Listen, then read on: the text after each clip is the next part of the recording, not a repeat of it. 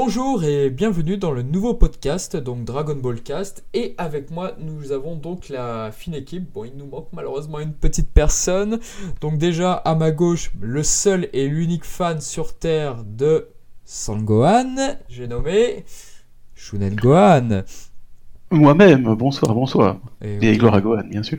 Et effectivement, il faut bien qu'il y ait au moins un fan sur Terre de Sangohan. Et enfin, Bah oui, l'inarrêtable, la locomotive de Dragon Ball, Mizumi. Salut à tous. Et bien voilà, donc là nous ne serons que trois aujourd'hui, car malheureusement, malheureusement Goku Joe n'était pas disponible pour cette émission. Bon bah écoutez, on va essayer de faire ça sans lui. Euh, J'espère que vous avez passé de bonnes fêtes les gars. C'était, comment dire, très festif. Très Ah festif. bah voilà. Ah bah ça, ça en Belgique j'imagine bien. Ah, ça T'as pas idée, quoi. Ah bah complètement. Oh que non, je n'ai pas idée. Donc là c'est un podcast un petit peu spécial puisqu'on va revenir donc sur euh, Dragon Ball, la licence en 2017. Qu'est-ce qui s'est passé, les hauts, les bas? Est-ce que c'était une bonne année ou finalement, ouais, bof, il s'est rien passé de bien passionnant?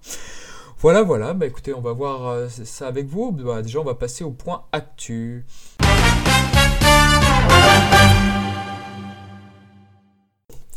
Et donc euh, voici le point news. Donc alors sur Dragon Ball, euh, donc pour 2017. Alors euh, bah, écoute est-ce que tu peux nous parler un petit peu du donc du book, du guide book de Dragon Ball Landmark?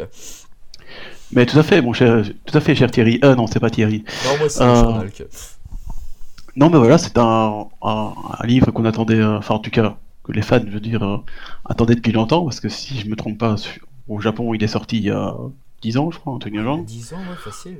Euh, donc c'est vraiment un espèce de guidebook. euh, en fait, d'ailleurs, Glenna le, le présente comme euh, le guidebook de la, de la Perfect Edition. Mhm. Donc je pense que pour les fans un peu hardcore que, que nous sommes, ça va pas nous, nous, nous, nous aider beaucoup parce que toutes les infos qui, qui, qui y sont, on les connaît déjà, mais, mais je trouve que c'est plutôt sympa d'avoir, pour les gens qui n'ont pas forcément la volonté ou ça les intéresse pas plus d'aller voir derrière, d'avoir un livre qui, qui, ressemble, qui rassemble un peu toutes les informations qu'on peut avoir sur, euh, sur Dragon Ball. Et donc, si je me trompe pas, ça va de, du début jusqu'à la saga de Freezer. Exactement. D'ailleurs, euh, si tu peux couper deux secondes, je vais aller le prendre, comme ça c'est plus facile. Ok, et donc, euh, donc ce Landmark, moi aussi j'ai sous les mains. Alors que se passe-t-il? Qu'est-ce qu'on apprend? Ben, je dis, comme je disais, hein, pour les, les fans que nous sommes, peut-être pas grand-chose, mais pour les gens qui n'ont pas forcément euh, été regardés sur Internet ou tout ça, c'est bien parce que, donc comme je disais, ça part de l'enfance de Goku, donc du début de Dragon Mhm. Ball, Ouais. jusqu'à la, la, l'arc Namek, donc euh, Freezer et, et tout le tintouin. Et donc, ce que j'aime, bien, c'est que, bon, déjà, c'est, c'est très bien présenté, je veux dire, t'as de magnifiques artworks, dès, dès la première page, t'as un Shenron magnifique, je veux dire, euh, de Toriyama, si je me trompe pas d'ailleurs. Euh, donc, t'es déjà bien accueilli, je veux dire. Puis on commence avec euh, de nombreuses euh, illustrations de Toriyama, encore une fois, avec à chaque fois euh, donc classé par l'arc de sortie des, des Shonen Jump, donc là où était prépublié euh, Dragon Ball. Donc déjà en plus ça fait un petit, un petit artbook en plus euh, Mhm. bien sympathique. Euh, donc voilà, donc ça, ça continue comme ça, je dirais, il y a, donc il y a forcément l'arc des, des Dragon Ball, euh, le Red Ribbon, le Tenkaichi Budokai, tout ça très bien illustré, donc c'est franchement euh, très intéressant. En plus c'est traduit par euh, Fedou à la Maudière qui a traduit Ah, la Perfect Edition. fameuse qu'on salue. Voilà, tout à fait, et qui fait un excellent travail. euh, vraiment, j'ai absolument rien à dire. Je veux dire, euh. d'ailleurs, je suis contente qu'elle ait. D'ailleurs, un... on pourrait faire un point de news là-dessus aussi, c'est que la suite va sortir en avril. Exactement, ça a été annoncé, oui. Dragon Ball Forever, Qui sera donc selon partira de Freezer jusqu'à la fin, je suppose. Ouais, qui sera un petit peu plus intéressant selon moi, je pense. Ah, je sais pas, moi j'ai j'ai jamais acheté la version japonaise, donc euh, ni espagnole parce que je parle aucune des deux Ah, langues. ah oui, c'est vrai, il est sorti en Espagne. Ouais, ouais. Euh, il y a longtemps d'ailleurs. Les espagnols sont Alors, bien plus. Alors moi, pour ma part, j'ai bien aimé Landmark, mais j'ai pas été... pff, ouais, on apprend finalement pas grand chose comme information. Il y a des petits classements, des petits regroupements. Quel est le personnage le plus héroïque? Alors, Xiaozu, première place, des trucs comme ça. Bon, ça fait plaisir, effectivement. Mais euh, il n'y a pas des données informes. Il n'y a pas des trucs bien précis, j'ai trouvé en fait. C'est assez, assez, vague, c'est assez. Bah, en fait, toutes les informations, comme tu l'as dit tout à l'heure, bah, on, les, on les connaît tous en fait. Oui, mais c'est pour les gens vraiment. Je pense que ça, ça, ça date. Oh, là, je vais pas y arriver. Je pense que c'est vraiment ça, ça c'est pour les gens qui n'ont pas été voir, euh, qui ont juste acheté le manga, qui n'ont pas été voir plus loin que le manga. Donc... Oui, c'est vrai, ça fait une sorte de guide. Ces gens-là, je crois que c'est intéressant parce qu'il y a vraiment beaucoup de, euh, allez, beaucoup de, d'informations. Bah, Ici, je vois même la, carte, l'univers de Dragon Ball, donc tout avec le, le, la terre, le, le ciel, je veux dire, l'enfer. Ouais, bien sûr. Euh, Namek et tout ça, je veux dire. L'intérêt de ce bouquin, je te coupe, mais euh, parce que ça, ça fait sens avec ce que tu dis. L'intérêt de ce bouquin, enfin de ce duo de, de bouquins, Landmark et, Forever, c'est que ils réunissent des informations qu'on comprend au gré de la lecture, mais on ne les retient pas forcément toutes. Donc c'est vrai que quand tu parles la langue, bon moi j'ai les deux en japonais, donc j'attendais le deuxième pour acheter les deux en français aussi. Euh, quand, quand, tu, quand tu n'as pas forcément tout retenu, que tu as la recherche d'une information, paf, tu prends ton landmark ton forever le, passage de l'histoire que tu recherches, et tu as ton info. Et après, moi, ce que je trouve surtout intéressant dans ces bouquins, euh, au-delà des informations sur Dragon Ball pur et simple, euh, qu'on peut donc retrouver dans d'autres guidebooks, hein, dans les Daisenshu, dans, dans, plein d'autres trucs, ou dans le manga en lui-même, c'est surtout ce qu'on ce qu'on a en plus, c'est-à-dire euh, le petit mot des auteurs de manga, euh, des mangakas sur euh, Dragon Ball, sur oui, Ça, leurs illustrations hommages, c'est le plus. Pour moi, l'intérêt, il est là il est, euh, de voir un peu ce qui est Dragon Ball dans la communauté japonaise et notamment euh, dans la communauté des auteurs. C'est la partie effectivement inédite parce que comme tu le dis justement il y a des auteurs, de très grands auteurs, l'auteur de Naruto, l'auteur de One Piece, l'auteur de Eishil 21 qui fait maintenant One Piece. Effectivement ils reviennent sur leur découverte sur Dragon Ball, comment ils ont découvert et puis finalement ça les a vachement inspirés quoi. Ouais non c'est vrai que bon ça c'est un truc que je pensais en parler à la fin mais c'est vrai que ça c'est c'est pour les gens, donc, j'ai envie de dire comme nous, je veux dire pour les gens qui s'y connaissent, qui ont déjà connaissent tout, c'est vrai qu'ils peuvent directement aller à la fin. Alors ils voient déjà en plus Dragon Ball dessiné par euh, ici le premier c'est Ichiro Oda, donc euh, celui qui a fait One Piece. Il dessine à Goku à sa manière. Bon, moi personnellement, je suis pas très fan du style, mais c'est intéressant de voir Goku dessiner par nombre de par nombre de mangaka différents. Je veux dire ici il y y a Kishimoto donc de Naruto. Euh, très sympa d'ailleurs, je trouve. Moi, par contre, ce qui euh, m'a intéressé dans tout ça, c'est ce qui est après, c'est justement sur Akira Toriyama. Akira Toriyama qui révèle que ah, si j'avais su que je deviendrais si populaire, bah oui, j'aurais pris un pseudonyme, j'aurais pris quelque chose. Donc, il y a, y a quelques petits passages sur l'auteur qui sont vraiment savoureux, quoi, en fait. Ah oui, j'ai. pas en français, hein, je les ai qu'en japonais. Comme je disais tout à l'heure, j'attends que le, deuxième sorte pour pouvoir prendre les deux. Je savais pas si les deux allaient se faire. Bon, euh, par déduction, oui, je m'en doutais, mais je voulais avoir la certitude. Il y a une photo C'est vrai qu'on n'est jamais sûr de ça avec, avec la France. Hein. Et puis il y a, et puis, il y a une photo. Il y a le premier qui est un, ah, qui est un artbook pur avec que du texte. Euh, avec que des images, je veux dire, et puis après, tu as le Daisenshu 7, le Daijiten, euh, le, le dictionnaire. le dictionnaire en français. Les, oui. les, 5 autres, le 2, 3, 4 et 5 euh, et 6, que dalle, on les a jamais vus en France. Alors, il n'y a, y a, pas une explication, mais il y a beaucoup de gens qui se sont posé la question, qui ont déjà posé la question à Glenat pourquoi est-ce que vous ne traduisez pas les autres artbooks?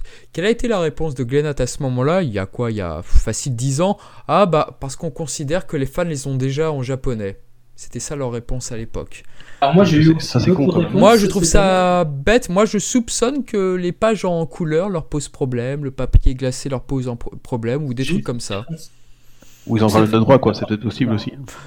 Oh, m'avait répondu, m'avait répondu que c'était une grosse prise de risque, que la, certitude des ventes n'était pas là, que c'était des bouquins qui étaient anciens, euh, que les gens les avaient effectivement peut-être en japonais, mais que surtout c'est, ce sont des impressions coûteuses sur du grand format avec de la couleur, avec du texte, avec beaucoup, beaucoup, beaucoup de traductions à faire.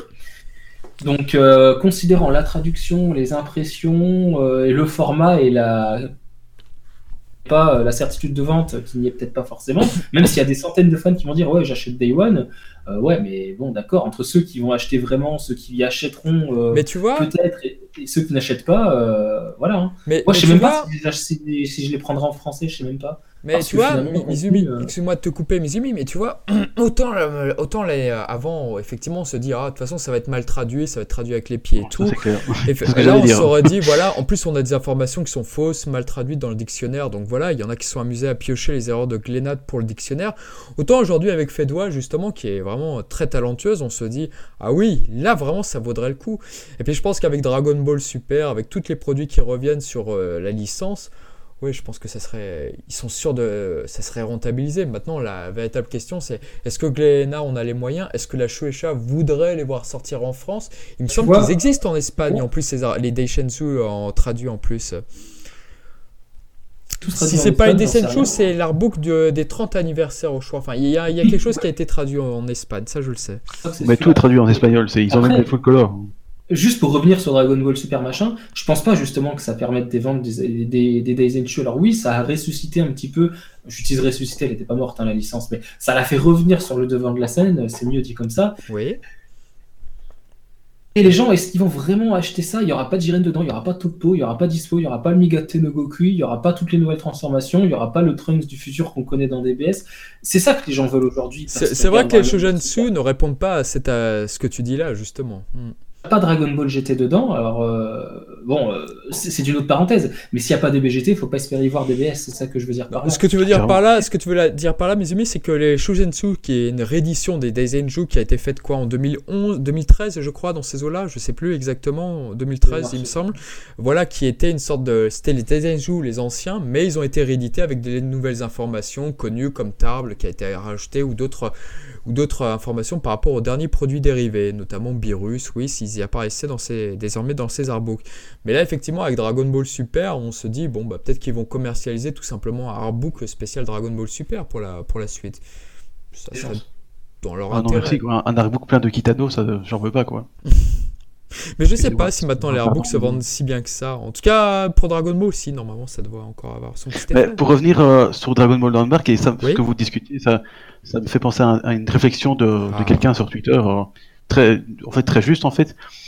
Le seul peut-être truc qui pourrait être, euh, je sais pas, décevant, enfin en tout cas, personne qui m'en avait parlé, va être ça décevant, c'est que ce landmark, vu la, la, le temps qu'il a fallu pour le traduire, enfin pour le sortir en France, n'est du coup plus très à jour parce que tout ce qui est Dragon Ball Super n'apparaît pas dans, dans cet artbook forcément, enfin dans ce guidebook. Alors là, pour comprendre un petit peu ce que là, il parle des, des, des, des, Dragon Ball ici. Bah, du coup, il parle des Dragon Ball de Namek et de la Terre, mais bien sûr, on n'a aucune mention des, Super Dragon Ball et de Super Shenron, et ainsi aussi de la planète de Virus, parce que si je vois la carte, euh, mm. t'as les, hein, as le monde de Kaio, les mondes des Kaioshin, tout ça machin. Mais du coup, t'as pas la planète de Virus non plus, parce que Virus à l'époque n'existe pas, je veux dire. et c'est vrai que si ah, il y a un nouveau fan, si je puis dire, quelqu'un qui a été pris dans la licence Dragon Ball par Dragon Ball Super et qui voit ça arriver, il va se dire oui, mais alors euh, où est, euh, comme tu dis, où est Virus, où est Whis, où est le Mikato de Gokui, euh, ou El Hermano de Jiren? Ah non, ça c'est pas là. Euh, mais excuse-moi, excuse-moi, mais vis-à-vis de Dragon Ball Super et tout, tu penses pas que maintenant les fans ils sont de plus en plus attachés aux 42 premiers tomes, enfin aux 42 tomes tout court de Dragon Ball? Maintenant ils se disent Ah, Dragon Ball Super c'est pas ma cam, j'ai envie de me replonger dans le manga d'origine. Si ça se trouve, euh, ça peut avoir l'effet contraire. Oui, mais je pense qu'il y, euh, y, en a certains, et bon, j'en fais partie, mais je pense qu'il y a des, des, plus jeunes, je veux dire, euh, des gens qui ont connu Dragon Ball par Dragon Ball Super, euh, se disent, quand ils voient le Dragon Ball Landmark, ils vont se dire, oui, bah c'est cool, mais euh, je veux dire, il manque, il manque des trucs. Quoi, en magasin ou en librairie, ils vont se dire, ok, il n'y a pas de Jiren, salut. Je pense, hein. Je pense, que hein. c'est peut-être un peu, un peu réducteur, mais genre en sens.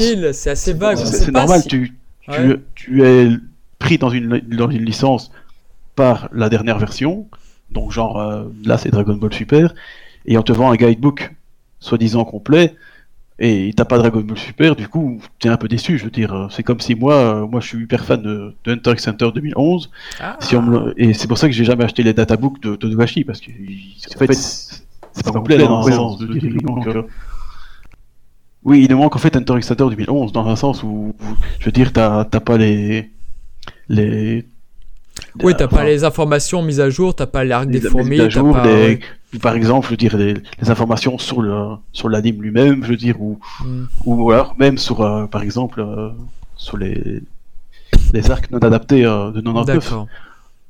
Bon, Bah, je vois ce que tu veux dire. gâchis, mais Je vois ce que Mais- tu veux dire, mais moi je pense que maintenant avec les fans de Dragon Ball, je pense que maintenant ils sacralisent tellement Dragon Ball les 42 premiers tomes que je pense que le guide Landmark, bon bah voilà, et les commentaires de la Shueisha, de la Bird Studio, sur les tournois. En plus, t'as des statistiques qui sont amusantes dans le tournoi là. On, Ah non, non, mais moi, je, moi je, je, je suis fan de, de, de ce truc et je l'ai Ouais. acheté euh, dès qu'il est sorti. Ouais, mais pareil. je parlais juste d'un commentaire que j'ai reçu de, de quelqu'un euh, qui est bon, qui a genre euh, la moitié de mon âge, euh, non peut-être un peu plus quand même. Euh, et donc c'est un autre avis et je veux dire, dans un sens, c'est pas tout à fait faux. C'est- vrai qu'il faut pas s'attendre que ce soit ultra complet, que ça prenne euh, Dragon Ball Super, que ça prenne. Son avis est légitime, je- tout à fait. Je, je pars vite, mais euh, Dragon Ball Heroes ou n'importe quoi, je veux dire, ça parle uniquement du manga et uniquement du manga. Je veux dire, ça parle pas de l'animé, ça parle pas de Dragon Ball Super et ça parle pas du manga de Dragon Ball Super non plus. Donc, euh, D'accord. Bon, bah écoutez, voilà, c'était c'est- quand vous, vous en parliez, euh, ça m'a fait penser à une réflexion que je trouvais juste. Euh, de quelqu'un de plus jeune, parce que forcément, nous, on est tous vieux. Euh, Exactement. Donc, Bon, voilà, bah écoute, je pense qu'on a fait le tour sur euh, donc le landmark. Bah écoutez, Mais je pense va- que pour résumer, je veux dire, si les gens sont fans du manga euh, et qui n'ont pas été creusés plus que ça les informations, et euh, voilà, il faut l'acheter. Je, je le conseille de l'acheter parce que c'est vraiment pour le manga de la perfecte édition, c'est ultra complet. Mhm. Euh, Il y a des cartes, euh, des cartes très intéressantes, tu- même des numéros de page comme ça, tu peux aller. La carte a été Voilà. déjà dans le Digitan, il me semblait aussi, tiens. Ah, c'est possible. mais Ici, il y, a- il y a la carte du monde. Je veux dire de, de la Terre, je veux dire. de l'univers. Elle est dans le Daijiten, hein, dans le dictionnaire de Dragon Ah oui, Ball. ouais. Oui, euh, je la retrouve plus toute d'ailleurs. mais- les- les informations que qu'il s'agisse du Daijiten, qu'il compilation. s'agisse des guidebooks et tout ça, elles se retrouvent d'un- d'un d'un format à l'autre. hein. Tu retrouves ça dans le Oui, Landmark. bah, toujours. Et nous avons d'ailleurs une petite case sur le dauphin qui permet à Sangoku Ishishi de retrouver Kame Sennin. Ne l'oublions Le pas. fameux dauphin. quoi. Oui, euh, est héros, quoi. nous ne l'oublierons jamais. Bon, bah écoutez, c'est bien pour Donc ce... voilà, ici j'ai- j'ai la carte, tu vois, c'est bien, t'as la, t'as la, t'as les, t'as les Est area, East area, West area, et t'as les numéros de page où- à qui ça se, re- ça se, ça se rapporte, donc tu peux vite retrouver voulez- ce que tu cherches, donc c'est vraiment intéressant anecdote pour euh, Attends, faire un attends. travail de recherche et de, et de connaissance. Quoi. Donc, euh, Tu veux une anecdote de malade là sur la- cette fameuse carte de Dragon Ball? C'est, je sais Oh pas oui. si vous, je sais pas si vous vous rappelez au début du manga quand Sangoku se mesure à Toninjiku, comment il s'appelle Toto en japonais? Toninjika. Euh, Toninjika. Ouais, Tony Giga, je pense. Toninjika. Enfin, Tolo- Et Tolo en fait, comme l'envoie ils appellent sur la lune à la fin, à la fin du manga, et en fait, quand tu vois Sangoku euh, dans l'espace entre guillemets avec euh, son, son bâton, tu vois la Oui. Terre, et la Terre en fait, bah, c'est la nôtre. C'est, tu peux voir justement euh, que la Terre euh, qui avait formé à ce moment-là Toriyama, c'était pas du tout le monde de, Do- de Dragon Ball encore, c'était juste, c'était la Terre, euh, celle que nous, la nôtre quoi. Donc, Oui, mais Ah ça, ça m'étonne pas. Je veux dire, Oui, parce que bah, Toriyama, il fait, il fait un peu. Enfin, c'est pas une critique, hein, mais je fais pareil dans mes fanfics, mais il fait ça un peu euh, au fur et à mesure, quoi. Je veux dire, euh, oui, il a pas mal improvisé, mais bon. Construisait toutes les, le toutes les infos qu'il donne, je veux dire, c'est, il n'avait pas tout prévu au départ. Je veux dire, c'est pas Togashi, quoi. Je veux dire. Sangoku ne s'est pas transformé en Super Saiyan quand Kuririn est décédé par tambourine. Voilà. Voilà, c'est, Exactement. Mais bon, voilà. Donc, Bon, bah, très bien. très bon, Bon. très bon ouvrage. Je recommande. Eh ben, nous Et vous voilà. le recommandons si vous nous écoutez. Et donc, sur le point news, bah, on va peut-être revenir sur euh, bah, l'épisode de Dragon Ball Super, donc le fameux 122. Donc, le- cet épisode qui est- j'ai lu énormément de commentaires comme quoi c'était le meilleur épisode de Dragon Ball Super, que ça ressemblait enfin à Dragon Ball Z, que c'était, bah voilà, que c'était le revival de Dragon Ball. Donc, euh, qu'est-ce que vous en avez pensé là-dessus? Vous êtes d'accord avec ces critiques ou est-ce que vous êtes un peu plus mitigé? À ce point-là Ben, honnêtement, graphiquement, il n'y a rien à dire. C'était magnifique. Euh, bon, Takashi fait le travail. Euh, c'est très détaillé. C'est très son style. Je veux dire, c'est un peu différent de ce qu'on voit d'habitude. Mais franchement, c'est super cool. Mhm. Euh, mais après, bon, je veux dire, c'est pas non plus, c'était pas vraiment un épisode non plus super climax euh, de la mort qui tue, donc on peut pas dire non plus que c'était euh, l'ultime épisode de Dragon Ball Super, hein, je veux dire, mais voilà, je pense que c'était un bon épisode, ça je, je ne, réf- je ne réfute pas, mais c'était pas non plus euh, Tu penses qu'il y a le eu truc, mieux le- dans Dragon le Ball truc le plus génial que j'ai vu, que j'ai vu quoi. Est-ce qu'il y a eu mieux pour toi dans Dragon Ball Super? Bah, en fait, c'est vrai que dans Dragon Ball Super lui-même, Euh, à part peut-être le, le, spécial 109 et 110, ou 110 et 111, non, 109 et 110. Exactement, c'était ça. Euh, je dirais que niveau graphisme, en tout cas, je doute qu'il y ait eu meilleur, c'est. Même la fin avec les Amas et Black Goku, t'as pas... Ou alors quand c'était Shida qui, qui s'occupait de, dans, justement dans l'arc... Euh, mais euh, je pense que graphiquement, on est dans, dans l'un des tout meilleurs, ça c'est certain. Mais, mais niveau, veux dire, dans le scénar et tout ça, bon. C'est euh, bah, un peu un remake de Cell versus Vegeta au final, presque. Voilà, ça fait un peu redondant. Je veux dire, t'as Goku qui se bat contre Jiren, c'est cool. D'ailleurs, ce que j'ai beaucoup aimé par contre, c'est le début, où ça fait un peu euh, espèce de western comme ça, où tu vois les, les, les, adversaires se, se, regardent, mais dans, un genre, je vais te casser la gueule, tu vas voir. Ah, et bon, et franchement, c'était super bien fait. Je veux dire, t'as les effets des cheveux qui volent dans le vent, t'as, la petite musique derrière qui fait, euh, mm-hmm. qui fait qui, met la, qui met la pression. Je veux dire, c'est franchement les débuts, c'est super top. Et tu vois, il y a, Goku et Jiren qui se, hein, qui se rapprochent l'un de l'autre pour faire une vraie confrontation. Ça, j'ai trouvé vraiment, ça, j'ai vraiment beaucoup aimé et et euh, donc voilà. Mais, que après, peut ça donc rechercher Jiren Jiren, il recherche qui quoi, alors tape, euh, hmm Ah, pardon, qui, tape, qui tape Jiren, et puis t'as as Vegeta qui veut s'incruster parce que bon. Ah oui, l'incrustation de Vegeta est très mal. super guerrier, donc il veut absolument faire tout comme, comme ouais. Goku. Bon, on l'a déjà vu au moins 757 fois, hein. Donc hmm. bon. Pas 757 Ok, d'accord. Oui, précisément 757 fois. pour, les, pour les vrais fans, vous comprendrez quel est ce nombre. Hein euh, j'ai pas compris perso, mais ok. bah, 757, c'est l'année de naissance de Gohan. L'âge, euh, l'année en fait, parce que dans Dragon Ball, c'est. Ah D'accord. Espèce de faux fan, bah. Ah, je suis faux fan c'est l'âge auquel Gohan euh, vient au monde, quoi. L'âge. Oh là là là là là. Il connaît son sang Gohan jusqu'au bout des doigts. C'est ah bon. Bah, évidemment. Oh là là. Moi, je connais pas la date, l'âge, euh, la date de naissance de Tenchinan, tu vois. Oh mais le mauvais fan. Quoi. Faux fan. Ah, c'est honteux, quoi. je, suis choqué, vraiment. Ah, moi aussi, je suis très choqué par du coup par moi-même. Et du coup, toi, Mizumi, c'est pareil? T'as pas trop aimé, je crois? Enfin, sans plus euh, J'ai trouvé que la première partie de l'épisode, euh, il y a beaucoup de plans dessinés par Koji Nashizawa. Je déteste son trait. C'est celui qui a dessiné le Goku avec la coupe du Super Saiyan 2. Euh. ah oui, il y a des gens qui sont un peu des questions. Les cheveux sont très très courts, très raides, très pointus. Pour moi, c'est du mauvais Uchiyama façon DBS. J'ai pas du tout aimé cette première partie. En tout cas, il y a beaucoup de plans qui sont ratés, je trouve. Exact contraire de Shonen Gohan. Surtout au niveau dessin. Après, je viendrai sur le, contexte, voilà, ce qui se passe, les, événements, machin. Mais ah. là, vraiment sur l'aspect esthétique, en tout cas, la première partie, je ne l'ai vraiment pas, pas aimé. Ah. Euh, il y a quelques bons plans, hein, quand même. Hein. Je dis que tout n'est pas acheté. Je me souviens pas des bons, c'est malheureux. Euh, à tel point que les mauvais plans m'ont raté, quoi, m'ont vraiment euh, sorti de l'épisode, quoi. Eh ben. Par contre, la seconde partie, je trouve qu'il y a davantage de Takahashi, davantage de Shida. Euh, déjà mieux, c'est déjà mieux. Maintenant, euh, l'animation était bonne sans être transcendante. Je l'ai préféré euh, Takahashi euh, sur l'épisode où Kale devient Super Saiyan légendaire, enfin Super Saiyan Berserker contre Goku Super Saiyan 2. je l'ai préféré sur cet épisode-là. Je l'ai préféré sur le entre guillemets double épisode 109-110. voilà pour ce qui est de l'aspect esthétique. Après l'animation, ben ça fait le taf quoi. C'est joli sans être non plus euh, renversant. C'est ah bon, c'est bon. C'est de la bonne animation pour du Dragon Ball. Quoi. Euh, dessus de quelques épisodes de DBZ et même de DBGT que je trouve très soignés, ou même de Dragon Ball premier du nom. Hein. Je, je, le place à ce niveau-là. Enfin, en tout cas, je place les séquences de Takahashi et de Shida euh, sur, sur, sur un, une bonne moyenne, quoi. Une très très bonne moyenne.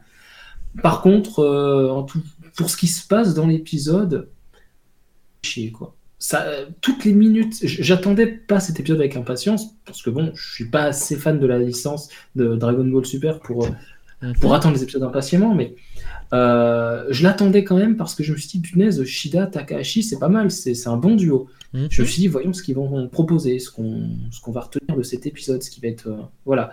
Et finalement, ben il y a beaucoup de blabla encore dans le public pour ne pas dire grand grand chose finalement. Ça me rappelle un peu les heures sombres du Cell Game où on voit Mister Satan. Ah, quelle horreur c'était ça. Oh oui. Enfin l'adaptation animée, je parle bien sûr, oui, bien sûr. Et pour reprendre un, exemple, voilà, c'est un peu comme aussi euh, Bulma qui, euh, qui fait cramer avec Dende 3-4 petites feuilles par terre pour prédire si Goku va revenir de Namek. Oh, voilà. Ah, ça. ça. me rappelle toutes ces, ça me rappelle toutes ces petits moments comme ça qui, ces passages d'épisodes qui sont consacrés à raconter des trucs dont on se fout littéralement. Qui ont été supprimés dans Dragon Ball Kai. Au moins, il y aura une, utilité à Kai. un énorme point fort de Dragon Ball Kai. je, suis d'accord là-dessus. Je, suis d'accord également. ce que j'adore. Euh, pour moi, je peux pas m'en passer. Hein. Je pense notamment à l'entraînement de Gohan dans le désert. Euh, il y a des gens que ça, que ça insupporte. Moi, j'adore ces épisodes-là. Euh, plus encore que Gohan qui devient Super Saiyan 2. Moi, ça me marque moins que Gohan dans le désert, par exemple. Revenons à Dragon Ball hein. Super, monsieur. Ça reste mon avis, ça reste mon avis, mais voilà. Bien sûr, mais vous avez le droit de l'avoir. Encore heureux. non, mais voilà. Vite, bannissons-le. Sur cet épisode, euh, sur cet épisode, bah, le temps qui, a, qui a été consacré à, du blabla un peu futile, euh, j'aurais espéré le voir. Euh, c'est un épisode que je pensais orienté action. Finalement, il est mitigé et J'aurais mis plus de combats, plus de plus de, de démesure en fait. Alors, juste comme ça, petite... excuse-moi de te couper, Mizumi, mais petite question. Par exemple, la Jiren, quand il dit justement que voilà, lui, il recherche autre chose que la force, ça vous intrigue pas, par exemple, ce genre de paroles un petit peu mystérieuses? Ça, ça fait pas écho, ça fait pas mouche? Je sais que la réalisation derrière euh, sera pas celle d'un Shida ou d'un Takahashi et que si toutefois il doit y avoir un truc grandiose, si l'événement est grandiose, il faut savoir le mettre en scène. Et malheureusement, euh, c'est pas toujours le cas. Non, mais au niveau de la personnalité des personnages, là, par exemple, sur Jiren, là, dont on ne connaît pour l'instant presque rien. C'est dire, en, fait, on connaît plus de choses dans le manga actuellement, ce qui est assez dingue, que ce qu'on a vu actuellement dans l'adaptation animée par exemple, là, la manière dont il répond à Vegeta, son étonnement lorsqu'il se prend un coup. Moi, personnellement, j'ai bien aimé le, quand il se prend un coup, justement. J'ai trouvé que c'était plutôt bien amené. Et il y avait un petit, un petit punch. Bon, c'était pas encore parfait, mais c'était pas mal. Vous, par exemple, ce, petit retournement de situation, ça vous a fait Ah, incroyable Ou est-ce que finalement vous en doutiez déjà parce que vous avez déjà vu les images passer par la Toei sur Twitter ou ailleurs, quoi? Double ressenti sur ce, sur ce truc-là. Euh, je me suis dit, oh tiens, parce qu'effectivement, ça m'a interpellé. Maintenant, euh, Goku qui se marre euh, en affrontant Jiren, c'est un peu le.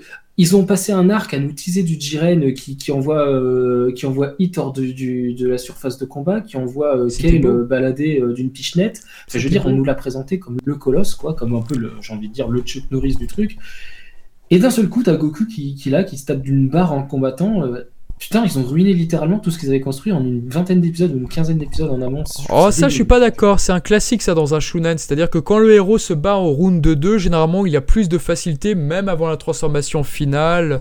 Euh, voilà, de, de lui tenir tête. comment il justifie ça Il n'y avait pas de justification dans Vegeta versus Zabon, euh, dans le, deuxième round, dans l'adaptation animée, quand tu vois que justement, Zabon, en, dans dans sa forme normale, il tenait tête à Vegeta alors que le premier round, euh, c'était une brelle. C'est l'adaptation animée qui veut ça. Vegeta, veut lui faire, non, non, Vegeta veut lui faire euh, prendre confiance pour que après le pouvoir l'écraser, le, le pousser à la transformation et ensuite pouvoir le vaincre avec le power-up qu'il a eu en frôlant la mort. la tournure du combat, elle est pensée comme ça. Enfin, en tout cas, moi, oui, dans, dans le manga, je suis d'accord. Dans l'animé, c'est un peu plus ambigu, je trouve, euh, là-dessus. Surtout les réactions de Vegeta et en plus, Bulma. C'est une manière de dire devant Bulma, regarde comment il se bat bien. En plus, il est beau gosse et tout. Mais voilà, moi, ce genre de truc, je l'ai déjà vu en fait. J'ai déjà vu dans, pas forcément dans Dragon Ball, mais même ailleurs, quoi. Donc ça, ça me choque pas. Je comprends l'incohérence que tu dis. Mais ce que je veux dire, c'est le temps sérieux. Le temps sérieux était toujours là. Je veux dire, on utilisait, euh, là, on utilisait du Jiren super badass et tout, machin. Ah, il est toujours badass là. Il est toujours badass. Il est toujours badass, je suis d'accord. Mais Goku qui tape une barre en le combattant, alors qu'on on fait tout pour nous le présenter comme inférieur et comme euh, étant. Euh, je veux dire, on, nous construit l'arc du tournoi du pouvoir en nous disant punaise, il y a Jiren à battre maintenant. Il reste plus que à chaque fois le narrateur, tu dis euh, Atto machin minute, Atto machin pun à chaque fois. Ok, c'est cool de nous dire qu'il ne reste plus que 2 minutes, que 3 minutes ou 4 minutes. Enfin, non, je crois qu'on en est à 10 ou 12 minutes ou 9 minutes maintenant. c'est bien, beau de nous dire que le, temps presse, euh, que Jiren est super fort, mais si c'est pour nous montrer un Goku qui se tape des barres en face, ça, coïncide pas, quoi. Ça, ça, s'imbrique mal. Le Goku qui prend des barres, malheureusement, qui se, qui se rigole et tout, malheureusement, c'est le Goku Dragon Ball Super, il est très différent de celui de Dragon Ball Z, de Dragon Ball ou même du manga des 42 euh, tomes, on est totalement d'accord.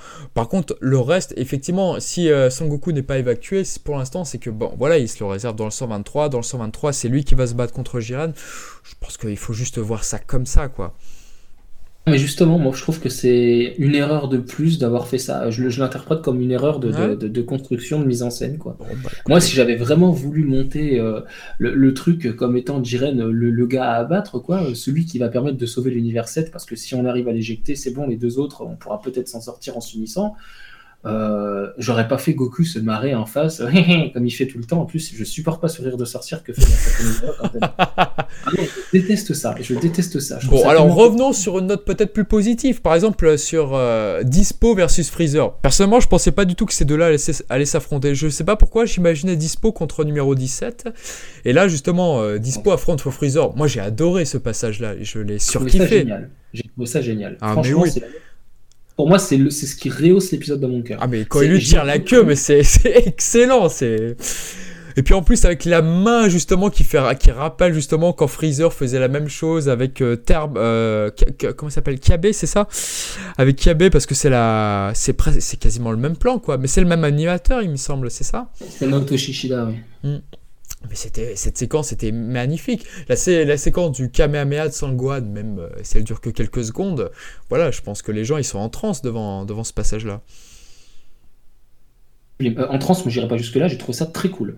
Mais Ah. euh, en trans, non. La trans, honnêtement, la dernière fois que je l'ai ressenti, euh, c'était sur Dragon Ball GT, donc ça remonte très loin. bon Et je l'ai ressenti un peu plus sur, sur le, le, le GSAT, la Jump Super euh, Anime Tour euh, avec Table. En tous les cas, Euh, en tous les cas, je pense qu'il y a l'un de nous trois qui s'est dit que euh, parmi ce podcast là, qui s'est dit que enfin Sangwan a été réhabilité quoi. Rappelez-vous d'il y a un an, voire deux. C'est vrai que bon, euh, au dessin et à l'animation parce que c'est à ça que j'accorde le plus d'importance sur DBS. Euh, je dis, ah punaise, euh, il ressemble à Gohan, quoi. Je revois Gohan graphiquement. Après, euh, sur ce qu'il fait, bah, c'est un Kamehameha de plus, quoi. J'ai préféré celui de Tate, par exemple. Quand euh, le double là avec euh, Goku et Gohan, euh, quand euh, ils se battent contre l'univers de, de Ribrian, euh, je l'ai préféré animé par Tate, par exemple, le Kamehameha. Et vous, monsieur. San... Attendez, on va laisser parler aux fans de Sangwan. Qu'est-ce que vous avez pensé de ces deux séquences là eh bien, oui, comme j'allais le dire, avant Merci. de me faire couper par un. Euh, non, non, c'est vrai que c'est vachement mieux que, que, que dans la. ah, je vais. Je vais pas y arriver. Euh, que dans la résurrection de Freezer, enfin dans l'arc de la résurrection De toute façon, on va Freezer. revenir tout à l'heure sur les sur l'année 2017. Mais dans cet épisode là, oui, effectivement, c'est. Oui, là, je, je veux dire, c'est- quand même vachement mieux. Du coup, on, on retrouve effectivement un Gwen plus, plus actif et quand même euh, bon. Euh, je veux bien que je suis pas du tout contre le Gwen qui se retire des combats. hein. D'ailleurs, dans GT, ils font ça très bien et euh, je n'ai aucun problème avec ça. Mais euh, mais là, c'est vrai que voilà, au moins, il, on voit que Gwen, lui, il prend un peu le, le- le tournoi un peu au sérieux, je veux dire. Euh, et il, est à fond, je veux dire, dessus, quoi. Je veux dire, euh, et puis bon, il, il est, il est à fond et dans un sens, a, comment dire, euh, ouais, je sais pas s'il il élabore des stratégies, mais je veux dire, il arrive à être en, allez, en, ah, je permets, je me permets de mot, c'est très pénible. Euh, Oh, en synchronitude, si je peux dire. Il est synchronisé avec avec euh, avec euh, Goku et Vegeta pour attaquer. euh, je pense que c'était euh, euh, le Super Megazord de de de de l'univers 3. Euh, je Le gars qui était doublé par le seiyuu de, de Ginyu. Ah plus, là il- oh, y a un oui. moment, il y a, il y a le Ah, savant fou superbe. qui, qui, qui, qui part en couille et puis. Vous savez que je l'ai il pas devient- reconnu en plus. Il, Je il- vraiment il devient Achiyak et puis euh, voilà. Je sais plus comment il s'appelle là. Anizawa, Mais du coup- je sais plus comment ça s'appelle. Là, ils ils sont, sont tous à fond et c'est bon. honnêtement, même si j'étais pas non plus euh, complètement en extase, Moi, je me suis dit là, enfin il, respecte un peu un, peu le personnage parce que bon euh, contre Freezer c'est un peu un peu scandaleux quand même je veux dire. Mais, mais tu sais quoi? Mais moi je trouve que Sangwan là, il me fait beaucoup penser à Mizugi dans Captain Tsubasa. Mizugi c'est le gars qui avait des problèmes de cœur, c'est Julian Ross en français. C'est-à-dire que c'est un... à- par la suite du, du manga, il devient l'entraîneur en fait des, des héros quoi. Donc c'est eux qui les coachent et il devient défenseur.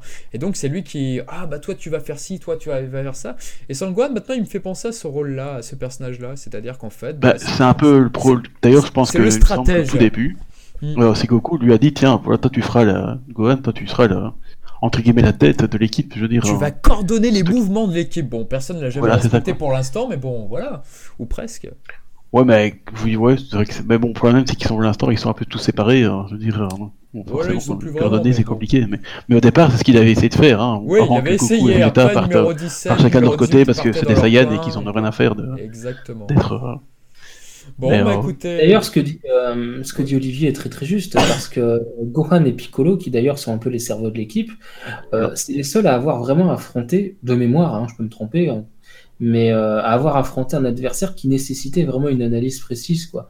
Euh, le gars là qui lançait, qui lançait des petites boules là, euh, qui lançait des Kikora là, je sais plus comment ça fonctionnait et tout. le C'est l'épisode avec reflet, c'est ça? Le reflet là? Hein? Le truc de ref- Le du reflet, la, la petite boule, il y avait plein de petites boules qui envoyaient des Kikora, un truc comme ça, je crois. Eux, ils avaient affronté Gohan et Piccolo, un type assez stratège finalement. Ouais, Bon, il y a bien eu le petit, le petit type tout miniature là que numéro 17 a éjecté hors de la surface. Ah mais, oui, euh, encore numéro 17. On en reviendra. Sacré numéro 17. Ça, c'est cool. Alors, il a power up. 2017, ça, je trouve ça l'année de, de, mais- de numéro 17, n'oubliez pas. Bah, c'est quasiment Ouais. ça en fait, hein, Ouais. honnêtement. hein. Mais on va revenir après. Donc, en tout cas, Et pour cet aussi, épisode, bon, grosso modo, vous avez aimé sans plus. Enfin, vous partagez pas la vague de. Euh, comment dire D'optimiste dessus, comme quoi c'est l'un des meilleurs épisodes, voire le meilleur de Dragon Ball Super. Si, si- si Ah oui, j'ai en- compris. j'ai en- et j'ai envie de dire, comme d'habitude, je veux dire, euh, moi je, ressens, je ressens ça souvent comme ça. Je vois tout le monde s'enjailler sur l'épisode et moi je suis là, oui, enfin non. Bah, c'est pas, c'est pas que j'aime pas, mais je veux dire, je suis pas non plus euh, Je comprends, non, au mais je point comprends, de- euh, les couleurs. je au point d'être complètement euh, D'accord. au septième ciel, je veux dire. Bah, moi, Mais bon, c'est peut-être moi qui vieillis ou je sais pas, j'ai quelque chose qui va pas avec Dragon Ball Super, voilà. on, on dev- on devient de plus en plus voilà de plus en plus dur avec la licence de plus en plus exigeant moi pour ma part j'ai beaucoup aimé l'épisode pour moi c'était un bon divertissement bon la Ah première non, partie- il était bon, hein, ça. la première il- partie m'a rappelé les heures euh, de Dragon Ball Z, c'est-à-dire que tu attends 5 voire 10 minutes avant que le combat ne commence. euh, voilà. Quand tu regardes Ouais, ça, j'ai bien aimé d'ailleurs cette partie, euh, Ouais, quand, tu, cette, quand tu regardes cette Vegeta, préparation, je veux dire. quand tu regardes Vegeta contre Perfect Cell, au- le début du combat là, le fameux épisode des Bizawa, euh, c'est c'est quasiment ça quoi. Oh, T'attends- un long moment avant que ça ne commence et tout. Donc, il y a, ça fait, pour moi, ça fait une partie intégrante du, de Dragon Ball. C'est vrai qu'on le retrouve Ouais. beaucoup moins dans Dragon Ball Super aujourd'hui. Ouais, d'ailleurs, c'est pour ça que j'étais content qu'on le revoie dans l'épisode précédent, là, donc, donc dans celui qu'on parle. C'était bien. Parce que ça fait longtemps qu'on n'avait plus mis une espèce de mise en scène comme ça, un peu plus longue, je veux dire. C'est les gens qui se regardent en chien de faïence, comme ça, genre style western, il va dégainer son gun, et puis. hein. C'était bien. Il y avait ça. Il y avait, il y avait Jiret qui. Moi, j'avais dit quelque part sur, euh, sur Facebook euh, que j'étais presque, presque prêt à entendre les, les, les musiques de, Ennio, Morricone, tellement ça vrai. faisait, hein, ça faisait western, leur, leur clair. confrontation de, de regards, comme ça, c'était vraiment cool. Mais pour terminer juste vite fait mon avis, c'est que oui, moi je- franchement vis-à-vis de Jiren, bon bah écoute, euh, ça m'a un peu surpris et j'ai l'impression d'avoir de revoir Battle of God parce que dans Battle of God, alors qu'il n'était pas en Super Saiyan 3, Vegeta, bon bah il surpassait Son Goku contre Beerus. Tu te disais tiens comment ça, d'où ça vient ce power up Et là pour moi c'était un peu presque pareil à un moment. J'ai fait ah bah tiens il a donné un gros coup à à Jiren alors qu'il est toujours en Super Saiyan Blue. Donc pour moi c'était presque un clin d'œil à Battle of God le clin d'œil, le final flash. Ça, c'est un peu un problème avec Dragon Ball Super que j'ai, c'est-à-dire que dans Dragon Ball, si on observe bien, bon bah voilà, Piccolo il utilise le Mazenko Sapo qu'une seule et unique fois finalement dans le manga. Enfin, Toriyama il s'arrange toujours pour diversifier les techniques euh, le maximum possible. Là, on a encore une, énième fois le final flash, euh, on a encore une énième fois le attention, je parie que tu vas l'esquiver, si tu esquives, de toute façon, tu vas, voilà, t'es un lâche. On retrouvait un petit peu le même contexte, donc c'est vrai que là-dessus, je trouvais ça un petit peu dommage, quoi. C'était un petit peu dommage. Bon, la fin, peut-être que ça pouvait faire écho avec celle. Quoi qu'il en soit, malgré ce que cette réédite, j'ai trouvé que c'était un excellent épisode. Je sais pas s'il est dans mon top 5, mais au moins dans mon top 10, oui, ça c'est c'est clair et net, quoi. Il était vraiment assez réussi. Voilà, donc euh, au moins je suis hypé. Parce que le, petit truc que je reprochais, c'est peut-être sur Twitter, parce que voilà, regardez, euh, la Toei nous a donné des nou- nouvelles images en plus. Bon, on peut se dire que voilà, c'est de ma faute, j'aurais peut-être pas dû voir les news et tout. Bon, mais sinon, non, pour moi c'était bien. Je lui mets quoi 7-8 sur 10 au, au moins. Bah, c'est vrai que ce qui est dommage maintenant avec Internet, c'est qu'en fait, on connaît tout l'épisode avant, avant de le voir. Je veux dire, euh, Bah, euh, je crois que ils Toei en fait un peu trop, je pense. Il y, a Ouais. des- il y a des leaks, des, des, des, des fuites, je sais pas, mais je pense qu'ils ils en font un peu trop parce que je suis sûr que tu fais un, un recoupement de toutes les images que tu as avant l'épisode. euh, Je suis sûr qu'en fait, tu as déjà tout l'épisode. oui. Je Et pense je pense que c'est ça aussi un-. C'est à l'image qui- de notre société. Il y a plein de gens qui veulent dé- découvrir, avoir de nouvelles Ouais. images et tout. Mais moi, je pense, moi, je pense que de moi- pour ma part, ça, ça fait partie aussi un peu du, de la non-hype que j'ai à, l'épisode, parce que bon, je sais déjà tout ce qui va se passer. Ou... Mm. Et pourtant, je fais pas exprès de regarder les spoils, hein, parce que ça m'intéresse pas, je veux dire. Je, suis déjà pas super hein, intéressé par, par DBS. Si en plus je me spoiler, euh, je regarde plus, hein, mais. Donc j'essaie de les éviter au plus possible, mais c'est franchement, c'est pas facile. Donc, euh, Et je trouve ça un peu dommage personnellement, mais bon. Par moi, les bah, Japonais adorent ça. A priori, ça marche, euh, ça fonctionne, donc je pense qu'ils vont continuer là-dessus. Ouais, non, donc c'est à moi de m'adapter, mais je veux dire.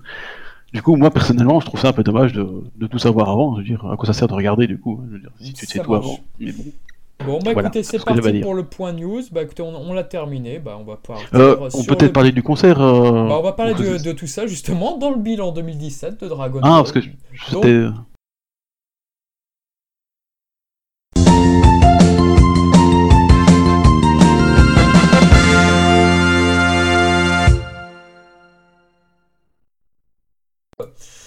alors, bah, effectivement, sur le bilan 2017 de Dragon Ball, bah, écoutez, on va reparler donc des événements chers. Donc là, on va reparler du Dragon Ball symphonique.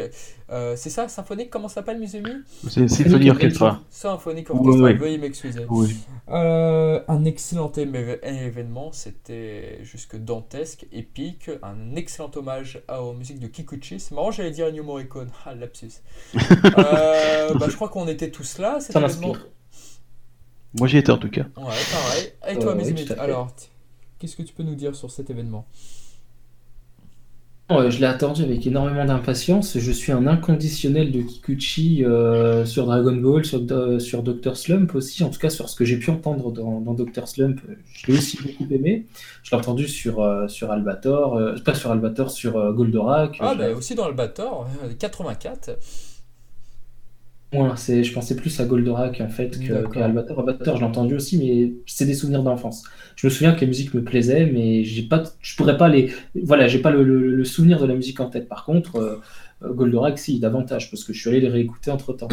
Et euh, donc un inconditionnel de Kikuchi, et je l'attendais avec impatience parce que Kikuchi, c'est le seul compositeur sur Dragon Ball euh, à avoir fait un carton plein avec moi au niveau des, des, des compositions. Il n'y en a pas une pas une que je n'aime pas de Kikuchi dans Dragon Ball ou Dragon Ball Z. Ah, Il y en a que j'aime davantage, d'autres que j'aime beaucoup moins, hein, bien sûr, mais à des degrés différents, mais dans l'ensemble, je les apprécie toutes. Et, euh, donc je me suis dit, bon, ça va être un régal total. Euh, j'ai énormément vibré pour la partie Dragon Ball euh, du concert, la première partie, parce que c'est les musiques de l'enfance de Goku. Et l'enfance de Goku, et c'est la partie de l'animé en tout cas que je préfère.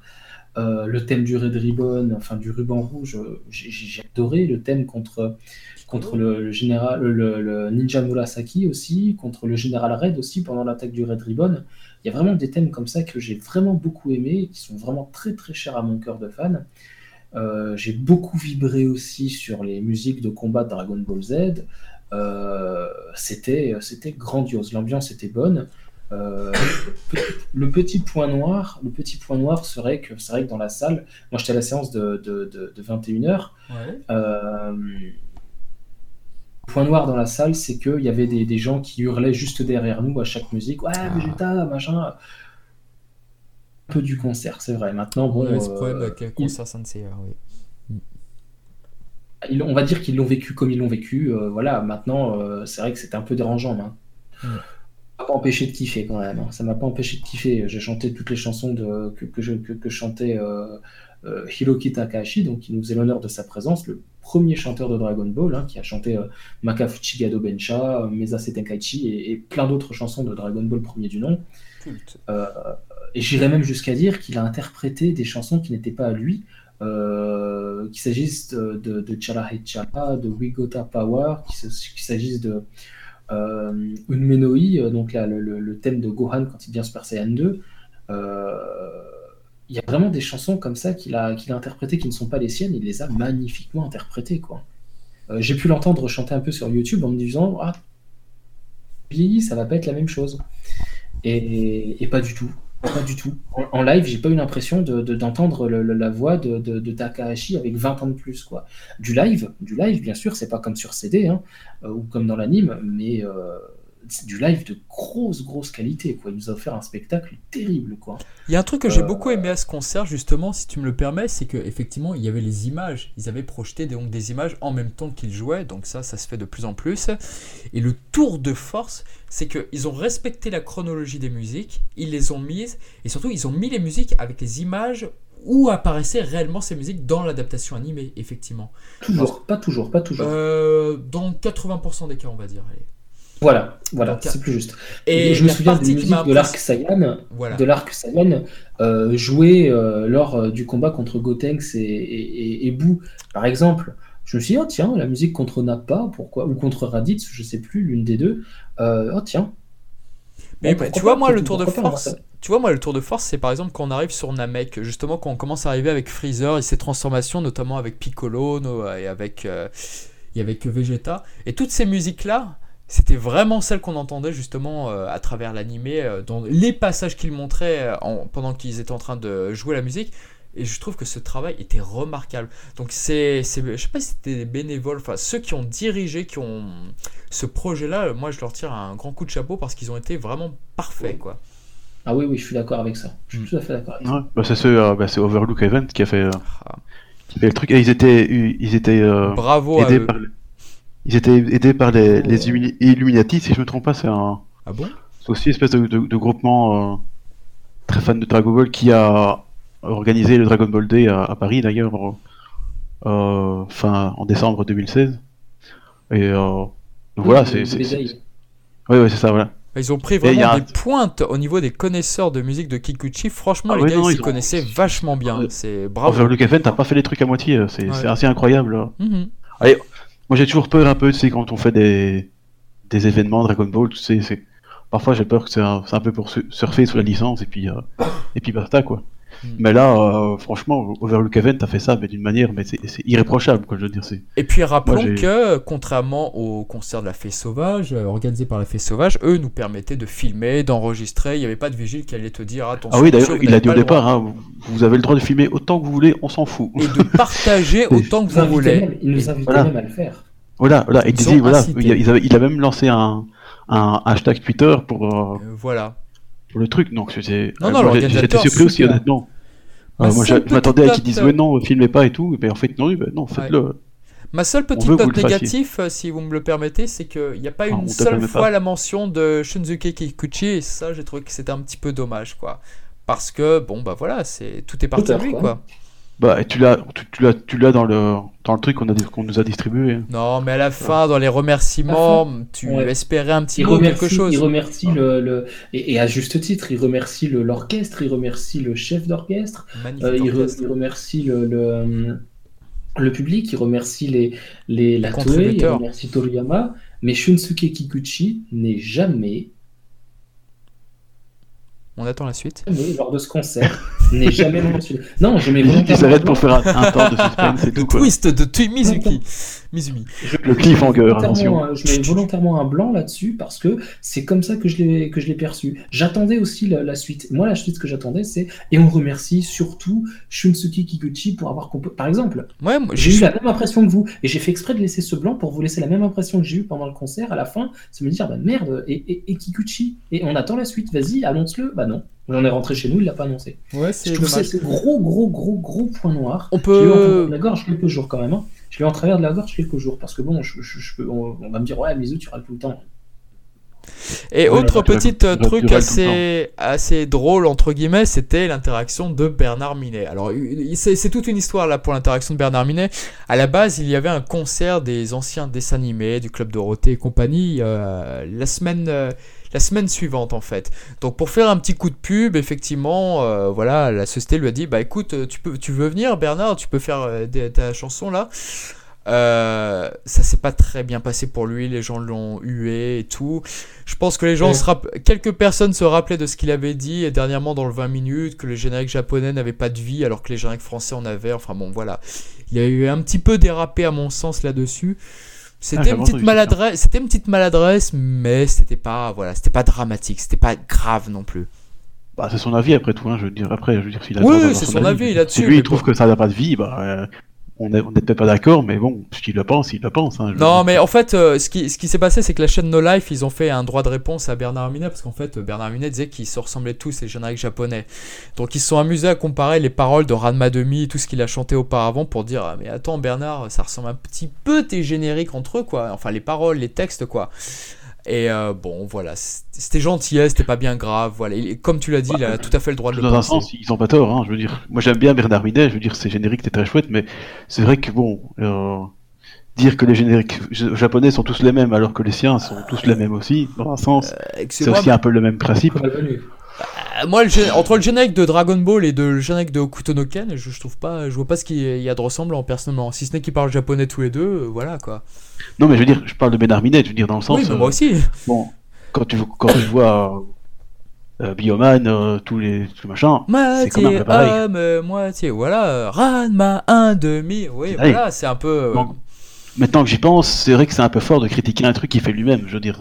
Après, bon. je respecte son avis. Il fait... Oui, oui, bien entendu. il a absolument le droit de penser ce qu'il veut. Il a le droit de le penser, tout à fait. Après, on a le droit de Après, pas être d'accord. Il, il faut, faut pas qu'il s'attende à, Allez, faut qu'il s'attende à, recevoir la, même critique du coup, hein, je veux dire. Voilà, quoi qu'il en soit, le son concert a vachement bien marché la semaine d'après. Donc, ben, attends, moi, j'étais voir un concert à la, à la Retro Medinasia il y a deux ans, je pense. Ouais. Euh, c'était super cool, hein. moi j'étais à fond dedans. Hein, je yeah. Euh, même, euh, même Dragon Ball, et, euh, même Senseiya, je veux dire, mm. même Bioman, tu vois, j'ai jamais regardé Bioman, mais je connais le générique parce qu'il est cool, hein, je veux dire. Et voilà, non, bon. Bon, enfin, pour terminer sur le concert, je pense qu'on a tous très très bien aimé. C'est un très beau cadeau pour les fans. Là, ce qui s'est passé, c'est que les organisateurs, ils ont supprimé peu à peu les, les vidéos qu'on avait prises là sur YouTube parce que un autre concert a lieu. Je crois que c'est en Espagne, je sais plus. Oui, à Barcelone et aussi en Suisse. Donc voilà, donc euh, il supprime peu à peu finalement les vidéos, donc euh, ce qui est tout à fait normal pour les personnes qui ne l'ont pas encore vu euh, là-bas dans ces pays. Vrai que... Mais en plus en Espagne, ça va, ça va, faire un ça va faire un carton d'enfer. Ça, les Espagnols ils sont à fond. Ouais, c'est vrai, c'est vrai en Espagne. Ah, et en Suisse, en Suisse aussi, je sais plus où, mais quelque part en Suisse. Il manque qu'ils attaquent les États-Unis. Ah non, les États-Unis, ils vont, ils vont demander Falconer, attends. Oh non Vous mentez. Oh là, arrêtez tout ça. Non, je voudrais juste dire un truc, c'est qu'on a eu la joie, euh, en tout cas, euh, pour ceux qui étaient à la séance de 21h, je sais pas pour ceux qui étaient là dans l'après-midi, mais la séance de 21h, il y avait Fédois Lamodière qui était là et à ah qui euh, je fais un petit coucou et un énorme merci encore pour le ah qu'elle a fait sur mon premier tome de l'édition perfecte de Dragon Ball. Il m'a fait un petit Goku qui est du tonnerre. Hein. Je, je, le regarde souvent comme ça, je ressors le bouquin de la collection juste pour regarder le, la dédicace, je suis super content. Et aussi Philippe Ariotti. Ouais, ouais c'est une surprise ça d'ailleurs. Le comédien euh, qui double Frieza, euh, Babidi, Piccolo, bien sûr, Yajirobe, Oolong euh, et d'autres personnages secondaires qui étaient présents et qui m'a dédicacé mon coffret des films VOVF de Dragon Ball Z. m'a mis un petit mot sympa. je suis super, super content. Et Brigitte Lecordier, quand je l'ai vu au Po Anime Game Show quelques mois après, elle m'a dit Oh mon fifi, j'ai reconnu son écriture. Donc, mais même Patrick Borg était touché que, que, Philippe ait, dédicacé le truc. Et, et, je trouve ça sympa d'avoir pu échanger avec lui et ah, avec Philippe aussi. C'était génial. Et pour l'anecdote d'ailleurs, euh, donc c'était l'entracte, c'est à ce moment-là qu'on l'a vu. Euh, Shonen Gohan euh, m'a appelé comme ça, il me fait viens, viens, viens, il y a Philippe Ariotti, il y a Philippe Ariotti. Je dis attends, tu déconnes. Du coup, je cours, je rejoins donc Shonen Gohan, et je manque de trébucher dans les escaliers du. oui, c'est vrai, ça, je me souviens. je, manque, je manque de m'écraser dans les bras de Philippe Ariotti. Il me regarde comme ça, puis il pointe son doigt vers moi, comme Frieza l'a fait vers Goku. Papa, c'est moi. Ah tout à fait, lui-même, avec la voix de Frieza, c'était magnifique. C'était. wow. Attends, tu, tu me mets le doute, Mizumi, mais il y avait Brigitte Lecordier au concert? Non, elle était au, au, à Game Game Show, donc quelques mois plus tard, parce qu'au au concert, elle n'était pas là, je pense qu'elle était ailleurs, je pense, dans un, Dans un autre. Euh, oui, oui, euh, Philippe Arruté nous a dit où elle était, je ne sais plus où elle était. Non, je mentionnais Brigitte Lecordier et Patrick Borg, parce que je les ai rencontrés quelques mois après dans une autre convention, euh, au Po Anime Game Show, pour ne pas la citer. Et quand j'ai fait dédicacer mon coffret, qui avait déjà dédicacé Philippe Ariotti pendant le concert, autant Philippe, autant euh, Patrick Borg que Brigitte Lecordier ont reconnu l'écriture de Philippe Ariotti. Quoi. Donc on sent aussi ce côté un peu euh, très amical, très euh, très ah oui, entre les comédiens. Ils se reconnaissent en fait, hein. très bien. ils se reconnaissent jusqu'à l'écriture. quoi. C'était parce que lui, il a signé Frisa Piccolo. Bon, depuis bah, très longtemps. Brigitte l'a reconnu, Philippe l'a reconnu, et c'était. Tu as de la chance de voir Patrick Borg parce que lui, il est vraiment très rare aux conventions. Oh non, lui... De vin, il m'a fait un chin comme ça. C'était génial.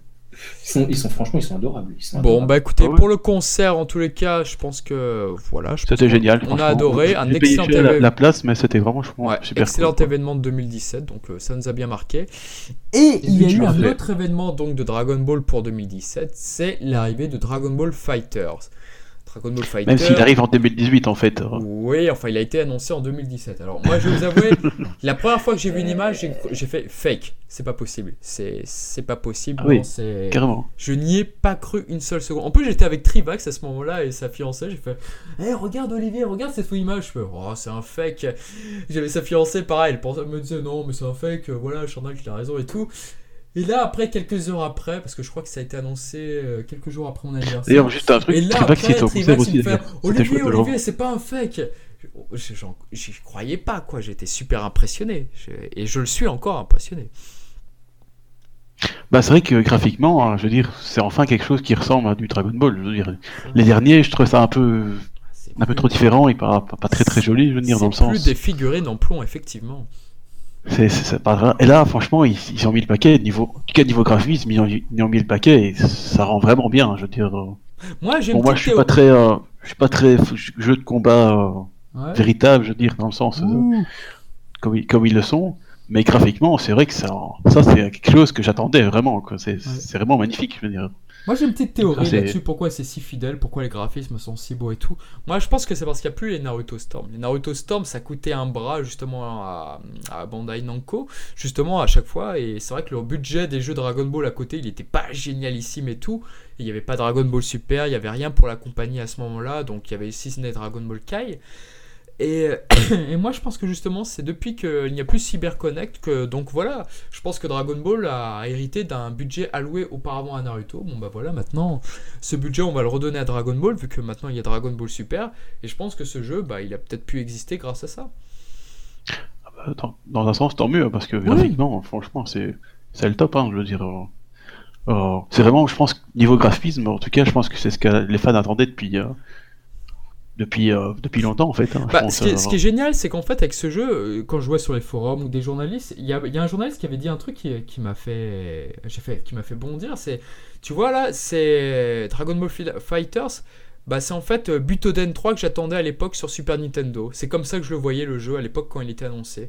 Ah et, et je trouve ça assez fort parce qu'en fait, là, je m'aperçois qu'il y a plein de gens qui ont lâché les, les, jeux Dragon Ball depuis la Super Famicom et compagnie et là, ils reprennent justement en main Dragon Ball parce que euh, maintenant ils jouent à Street Fighter 5, Street Fighter 4, euh, je sais pas, euh, les autres jeux hardcore maintenant. Et maintenant, ils reprennent un jeu Dragon Ball avec Fighter. C'est-à-dire que c'est des gens qui n'ont pas nécessairement connu les RPS 2 avec les Sparking, avec les Budokai.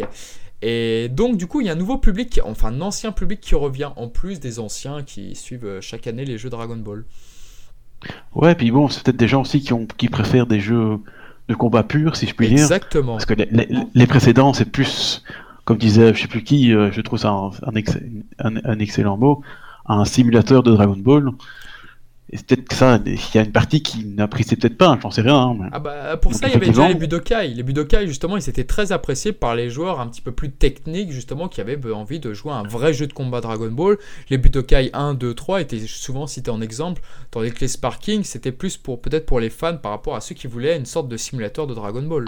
Oui, comme moi, par exemple, moi je suis toujours attaché à, à, Taikashi Budokai 3. Ah bah moi aussi, je suis très attaché à la série Sparking et j'espère qu'un jour, Spike, Shunsoft reviendra justement ah ouais, j'aimerais bien, parce que honnêtement, Fighter Z, il est exceptionnel niveau graphisme. Mhm. Oh, voilà, ça reste un jeu de combat pur où, tu fais que ça, et honnêtement, voilà, si on me propose d'y jouer parce que je suis chez quelqu'un, me dit ouais, on va jouer à ça, ben, ok, pourquoi pas, je veux dire.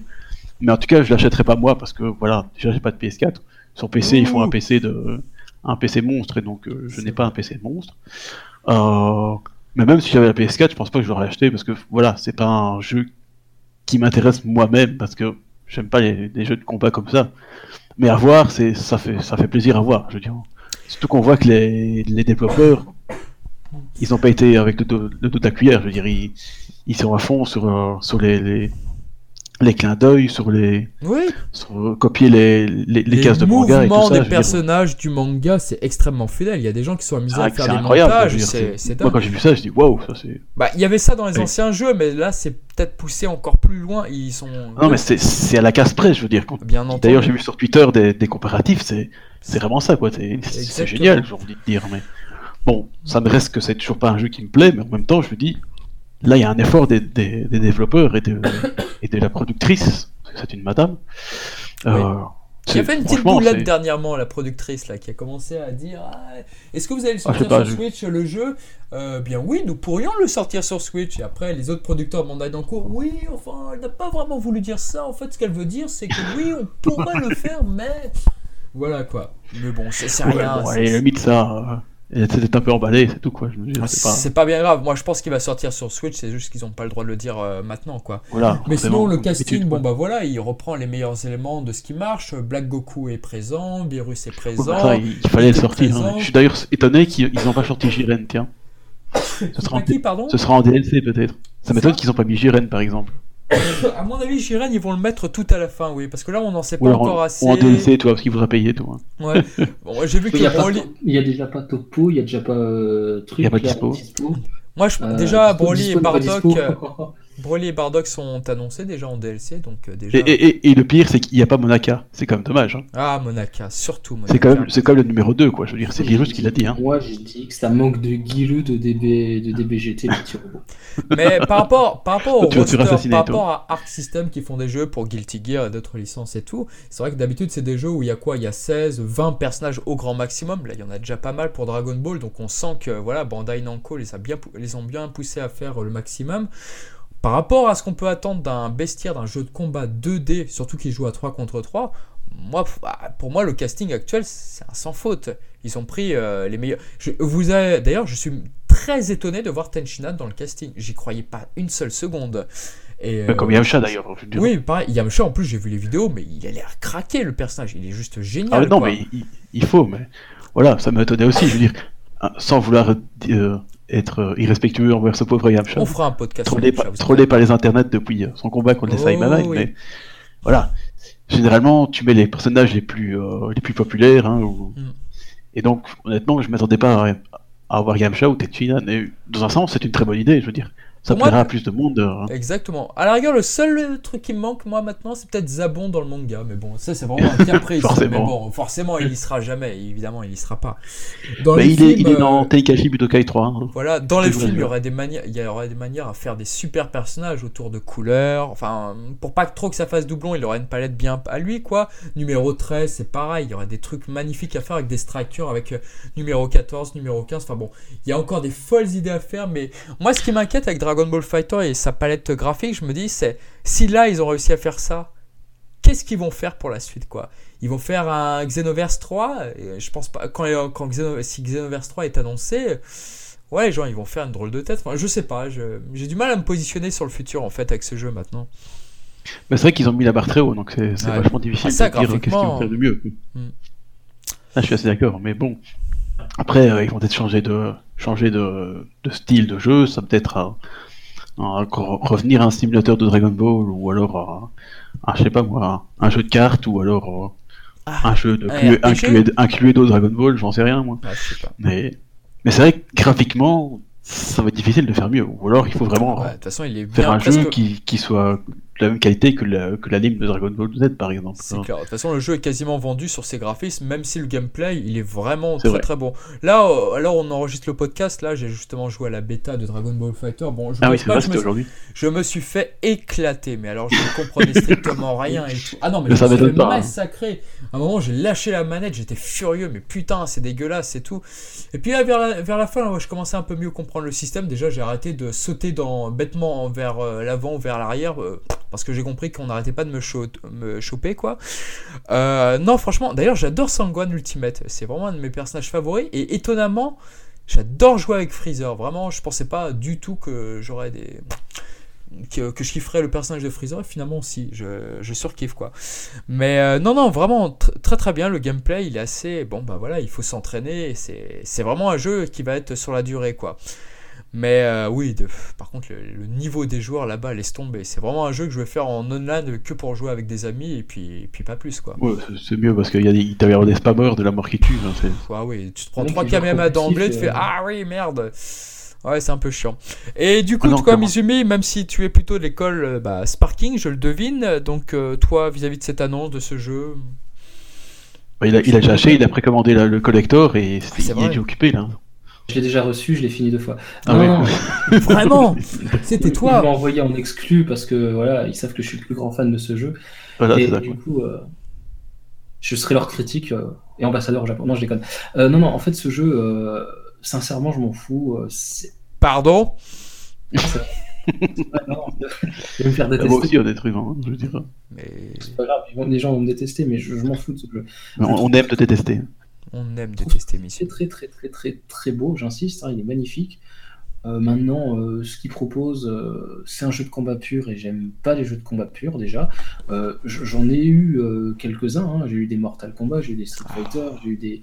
des euh, qu'est-ce que j'ai- Tekken, j'ai eu plein de jeux comme ça. Eh bien alors Des Pikachu Fighter, des... Alors, Mizumi, qu'est-ce qui se passe là? Il fait son hater comme d'habitude, hein, Non, le jeu de combat que je kiffe. Euh... Vraiment, en jeu de combat, ce serait Super Smash Bros. Quoi. Sinon, Ouais, ça c'est génial comme jeu. Mais C'est vrai que j'attends le prochain dit. sur Switch avec impatience. Ah oui.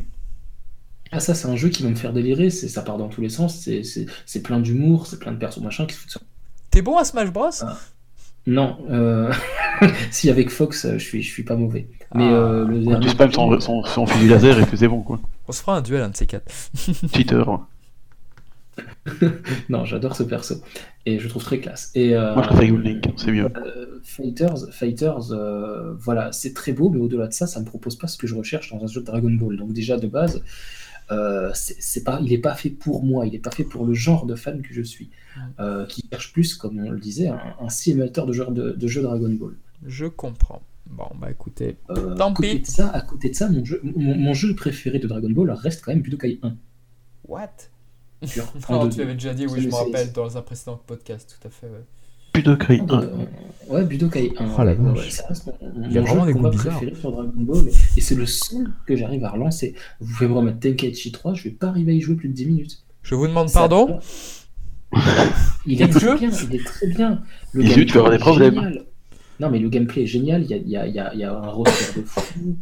Il y a, il y a vraiment quelque chose hein, sur Budokai Tenkaichi 3, enfin sur Sparking. Pour la petite anecdote, j'ai ressorti Takeshi 3, enfin euh, Meteor Sparking en VO justement sur émulateur Dolphin. Bon, j'ai le jeu original donc euh, voilà. Et je l'ai ressorti en HD. Oh, qu'est-ce qu'il est beau ce jeu en HD. Enfin, bon, les textures ont un petit peu mal vieilli, effectivement. Quand tu vois les mains en forme de frites et tout, tu fais ouais, bon, voilà. Mais pff, ouais, je, je suis vraiment très attaché à ce gameplay, moi. Euh, C'est c'est le jeu que je préfère. moi. Il- non, mais il est génial, hein, il est génial. Moi, je pense que mon favori c'était Neo Sparking. C'était Tenkeshi 2, mon favori, je pense, à choisir. Parce que pour le mode histoire, il était vraiment très très fort. Mm. Il était bien, c'est vrai, il était bien. Mais, mais voilà, ça reste des très très très très bons jeux, les Sparking. En tout cas, le 2 et le 3, le premier, j'ai moins aimé. Mais euh, c'était un coup d'essai. Mais, euh, mais je reste quand même plus attaché à Budokai 1, qui je peux me refinir le jeu intégralement, sans, sans me lasser. Par contre, Sparking Meteor ou, ou Sparking Neo, non, je vais avoir vachement de mal. Les musiques de Euh, Budokai, c'était Yamamuro, c'est ça? Oui Ah, c'est- Yamamuro depuis. euh, Euh, Yamamuro, non, Yamamoto, n'importe quoi, je suis Yamamoto- fatigué, je suis fatigué. Je me dis la même chose en plus. Excusez-nous, il est tard. Yamamoto, oui. Je pense que c'est lui depuis, euh, D'accord, d'accord. depuis des Bon, siècles. hein, bah dire. écoutez, très bien pour Fighter, bah, je pense qu'on a fait le tour sur Sur le Fighters, jeu. sur Fighters, il est- Et ben on va revenir. Tiens, d'ailleurs, euh, euh, Jardin, toi qui as fait la, la bêta euh, niveau, euh, Mhm. niveau musique, musique de. euh, enfin, background musique, euh, c'est- c'est- c'est c'est- c'est bon ou c'est. C'est classique. Bah, disons que j'ai un peu mis les musiques de Kikuchi un moment à côté pour que ça puisse me mettre en transe contre mes adversaires bien taquins. Euh, mais sinon, les musiques sont pas trop mal, mais pour l'instant, celles que j'ai écoutées, il n'y en a aucune qui soit aussi intéressante et, et belle que la musique de Hit qu'on entend dans le trailer dernièrement. La musique de Hit, c'est une musique de jazz et tout qui, fait, qui me fait penser à Cowboy Bebop du coup. Ah, J'ai pas beaucoup de références. Ah ouais. Et euh, là, pour l'instant, je trouve sympatoche, mais mm, ouais, c'est une musique de jeu de combat que tu entends dans. Tu, tu pourrais l'entendre dans un autre jeu, quoi, en fait. Ouais, c'est ça a rien de spécial, quoi, je veux dire. Ça mais c'est pas nul, c'est pas nul pour autant. C'est pas les musiques de. Ah ouais, non. Ouais, enfin bon. C'est pas les musiques d'ascenseur qu'ils nous ont mises pour les Tenkeshi en version européenne, par exemple. Oh, c'est- c'est- ça, c'est ça, c'est mauvais. c'est- Oh, c'était. Ah, moi, j'étais choqué quand j'ai entendu ça. quoi. Ah bah, vous avez de quoi. Hmm. D'ailleurs, j'ai- c'est pour ça que j'ai- changé, j'ai mis les, les Kikuchi à la place. Ah bah, on l'a tous fait à l'époque, quoi. Il y avait un. L'avantage d'avoir l'émulation, c'est que tu peux trifouiller le. Même le pas, jeu même est- pas. À l'époque, il y avait un excellent logiciel. C'était pour fait pour PES à l'époque sur PS2. Et les gens, ils avaient mis le, ils avaient bidouillé ce, ce logiciel pirate. Et justement, avec ce logiciel-là, ils pouvaient changer la musique de, des jeux Ah ouais, pas 2 mal, et ça. 3. Et moi, justement, il y avait un pote qui me passait le jeu en pâle, mais il avait changé les musiques à l'intérieur. Et c'était génial, quoi. Oh, c'est c'est fantastique. c'est- Ah, J'avais acheté l'original, je précise. Ah. Donc euh, j'étais dans mon droit. Ah, moi, j'ai jamais acheté l'original. Vite, non, je- nous n'encourageons pas le piratage, nous précisons. Bien sûr. Voilà, donc bah du coup pour Dragon Ball, bah voilà, on a fait le tour pour ça, donc on va passer sur Dragon Ball Super sur l'année 2017. Alors qu'est-ce qui s'est passé en 2017 On nous a annoncé le tournoi du pouvoir.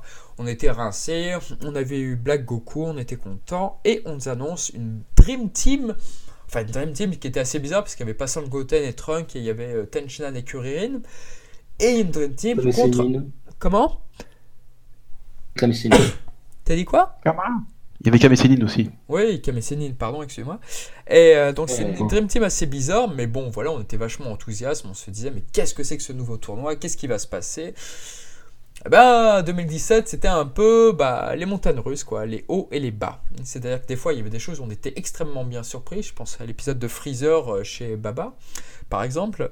Et d'autres où vraiment, bah, l'épisode, forcément, moi je me sens un peu impliqué là-dessus, mais l'épisode de Tenshinhan euh, chez, euh, dans son dojo, quoi, qui était pour moi une, C'est pas fou, quoi. qui était minable, mais alors d'une Euh, force. on l'a vu juste après le concert, cet épisode, on était tous ensemble. hein.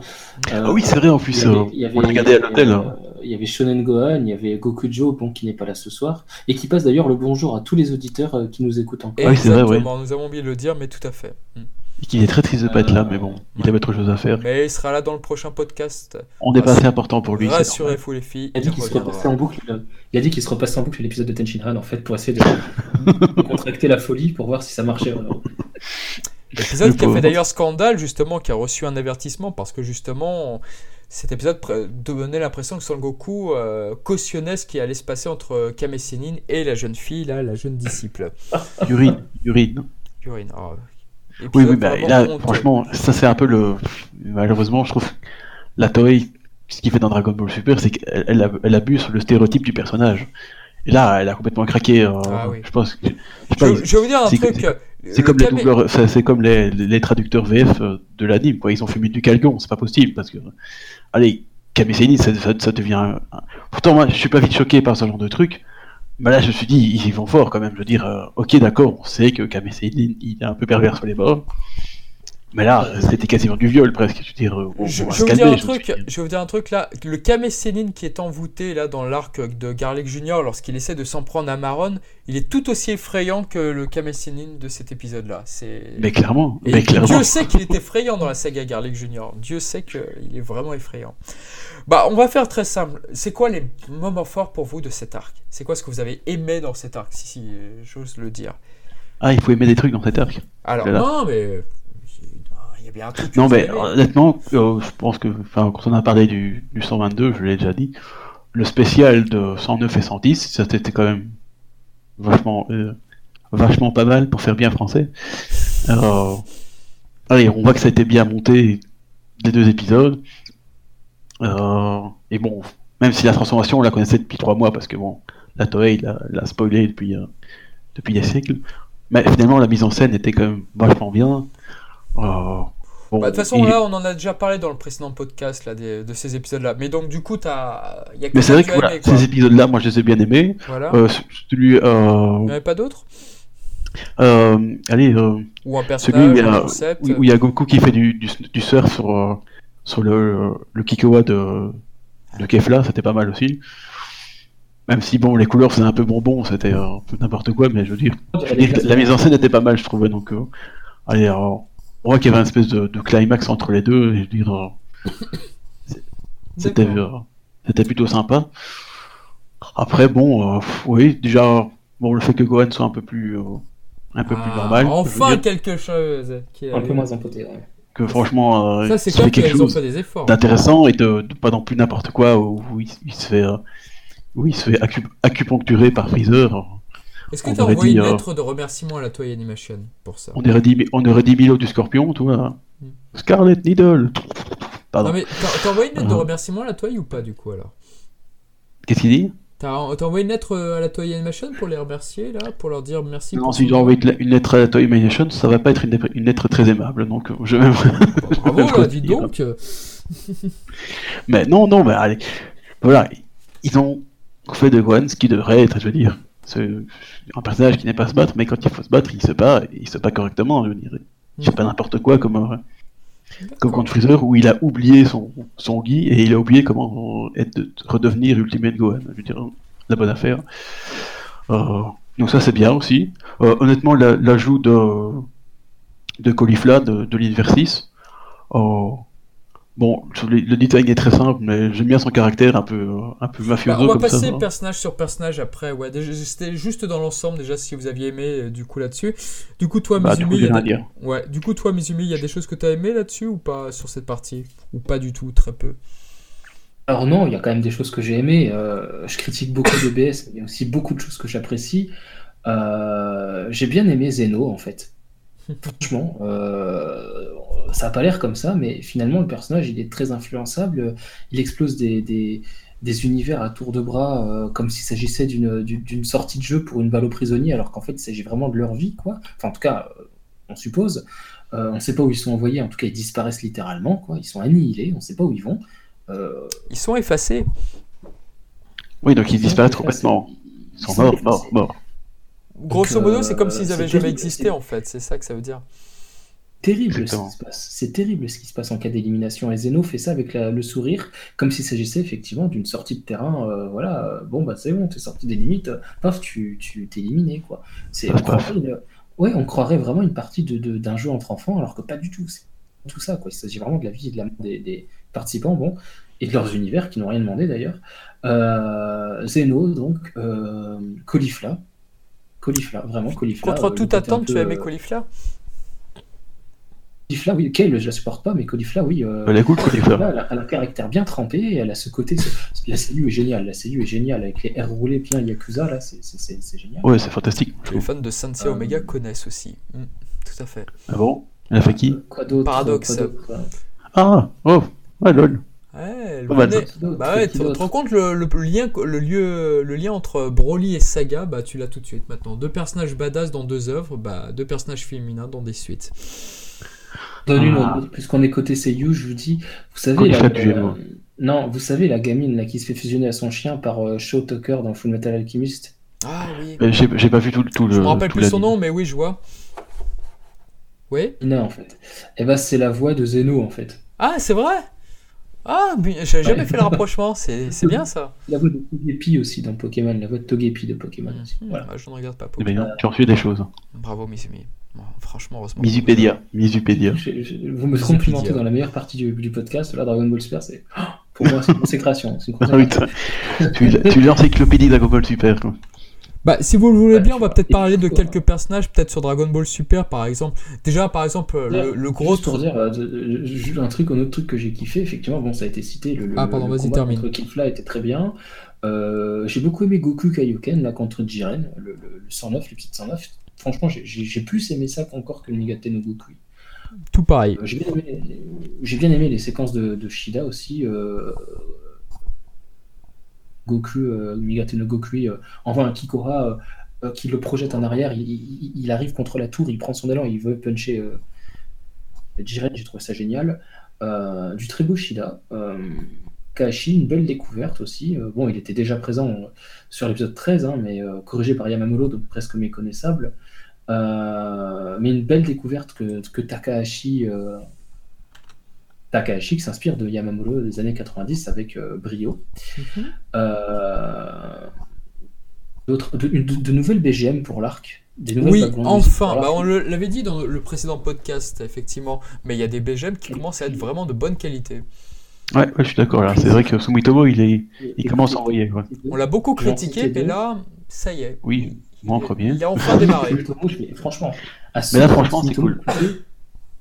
On complimente pas souvent Sumitomo, mais là, vraiment, il y a deux BGM que je je cache pas, je les réécoute régulièrement. C'est celle où, où, on a euh, Vermouth, euh, le, clown, qui vient parler à l'oreille de Jiren en disant. Ah, elle est euh, belle cette musique. Je l'aime beaucoup aussi. Ouais, je m'en souviens quand il apparaît comme ça, quand il apparaît comme ça à côté de Jiren qui lui dit bon ta cible c'est Goku, tu vas. J'adore cette BGM. Et puis celle qui s'appelle Tag Team, euh, Tag Team quelque chose là, c'est quand Gohan il va combattre Pyrinel et machin, là, les deux Namek là. Mm-hmm. C'est génial cette BGM. Et qu'on a Piccolo qui se relève blessé comme ça, qui dit euh, oui, Gohan, machin, bref, faut qu'on fasse équipe, je sais plus quoi là. J'adore cette BGM là aussi. C'est vraiment, je les réécoute, je peux les réécouter dix fois d'affilée sans me lasser. Moi, ma BGM favorite pour l'instant Dragon Ball Super, bah, c'est celle qui accompagne Sangoku en Saiyan Blue contre euh, Jiren justement dans l'épisode 109. Pour moi, c'est, je pense que c'est ma favorite dans Dragon Ball Super. Hmm. Et aussi, c'est vrai. Et euh, bon, bah, sinon, de mon côté, bah, ce que j'ai aimé, bah, il y avait une belle promesse au début de débat. Voilà, tu avais tous les autres euh, dieux de la destruction. Avais...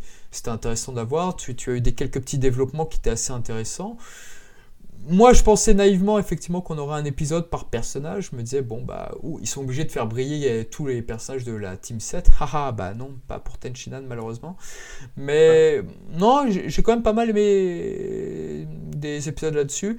J'ai bien aimé euh, Kel et Khalifa. Enfin, surtout quand elles ont fusionné, je trouve que c'était un très chouette épisode. Je sais que, voilà, ces, ces deux personnages sont très critiqués, voilà, notamment sur les réseaux sociaux. Ce sont des putes, ce sont tout ce que tu veux. Moi, pour l'instant, je trouve que c'était de bonnes trouvailles et j'ai vraiment envie d'en savoir plus sur leur univers, du coup, maintenant. J'ai vraiment envie qu'on s'intéresse, qu'on découvre la planète euh, Sadara, enfin la planète Salade, quoi. J'ai vraiment envie d'en savoir plus, j'ai vraiment envie de savoir bah, ce qu'ils vont devenir, est-ce qu'on va les revoir et tout, Vegeta va-t-il ressusciter leur univers? J'espère que oui, ou tout du moins que, que tous les univers disparus fusionnent avec l'univers 7, ce qui pour moi serait une excellente idée, comme ça, voilà, t'as plus qu'un seul univers et puis ça serait parfait. Non, il y, a des choses que j'ai beaucoup aimées, mais je pense que comme Shunan Gohan, je pense que ce que, j'ai le plus retenu, bah, c'est l'épisode 109. Pour moi, c'est l'épisode de Dragon Ball Super de 2017. S'il devait y en avoir qu'un seul, bah, ce serait pour moi celui-ci. Ah, d'accord. Hmm. Eh ben, oui, c'est clair. Eh ben voilà, bon bah écoutez, merci de être d'accord avec moi. Euh, c'était bon. On va peut-être passer... toujours un plaisir. On va peut-être passer un petit cas particulier, c'est le cas de Ribrian. Alors euh, effectivement, on pas sans savoir qu'elle a beaucoup énervé les réseaux sociaux. Elle a beaucoup énervé les gens par, avec le truc Magical Girl. Enfin, c'était une parodie de l'anime Précure, je crois, euh, l'anime de la Toei Animation qui fonctionne le mieux jusqu'à présent, qui voilà.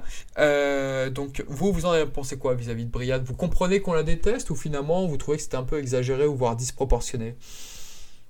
Bah, Moi, je, honnêtement, j'aime pas ce personnage. Mais je trouve quand même que c'était très disproportionné. Il y a des gens qui ont, ils ont pété des câbles, je veux dire. Ah oui, ça, ça, va les insultes, ça va les trucs, les machins. Ah, c'est le moins qu'on puisse dire.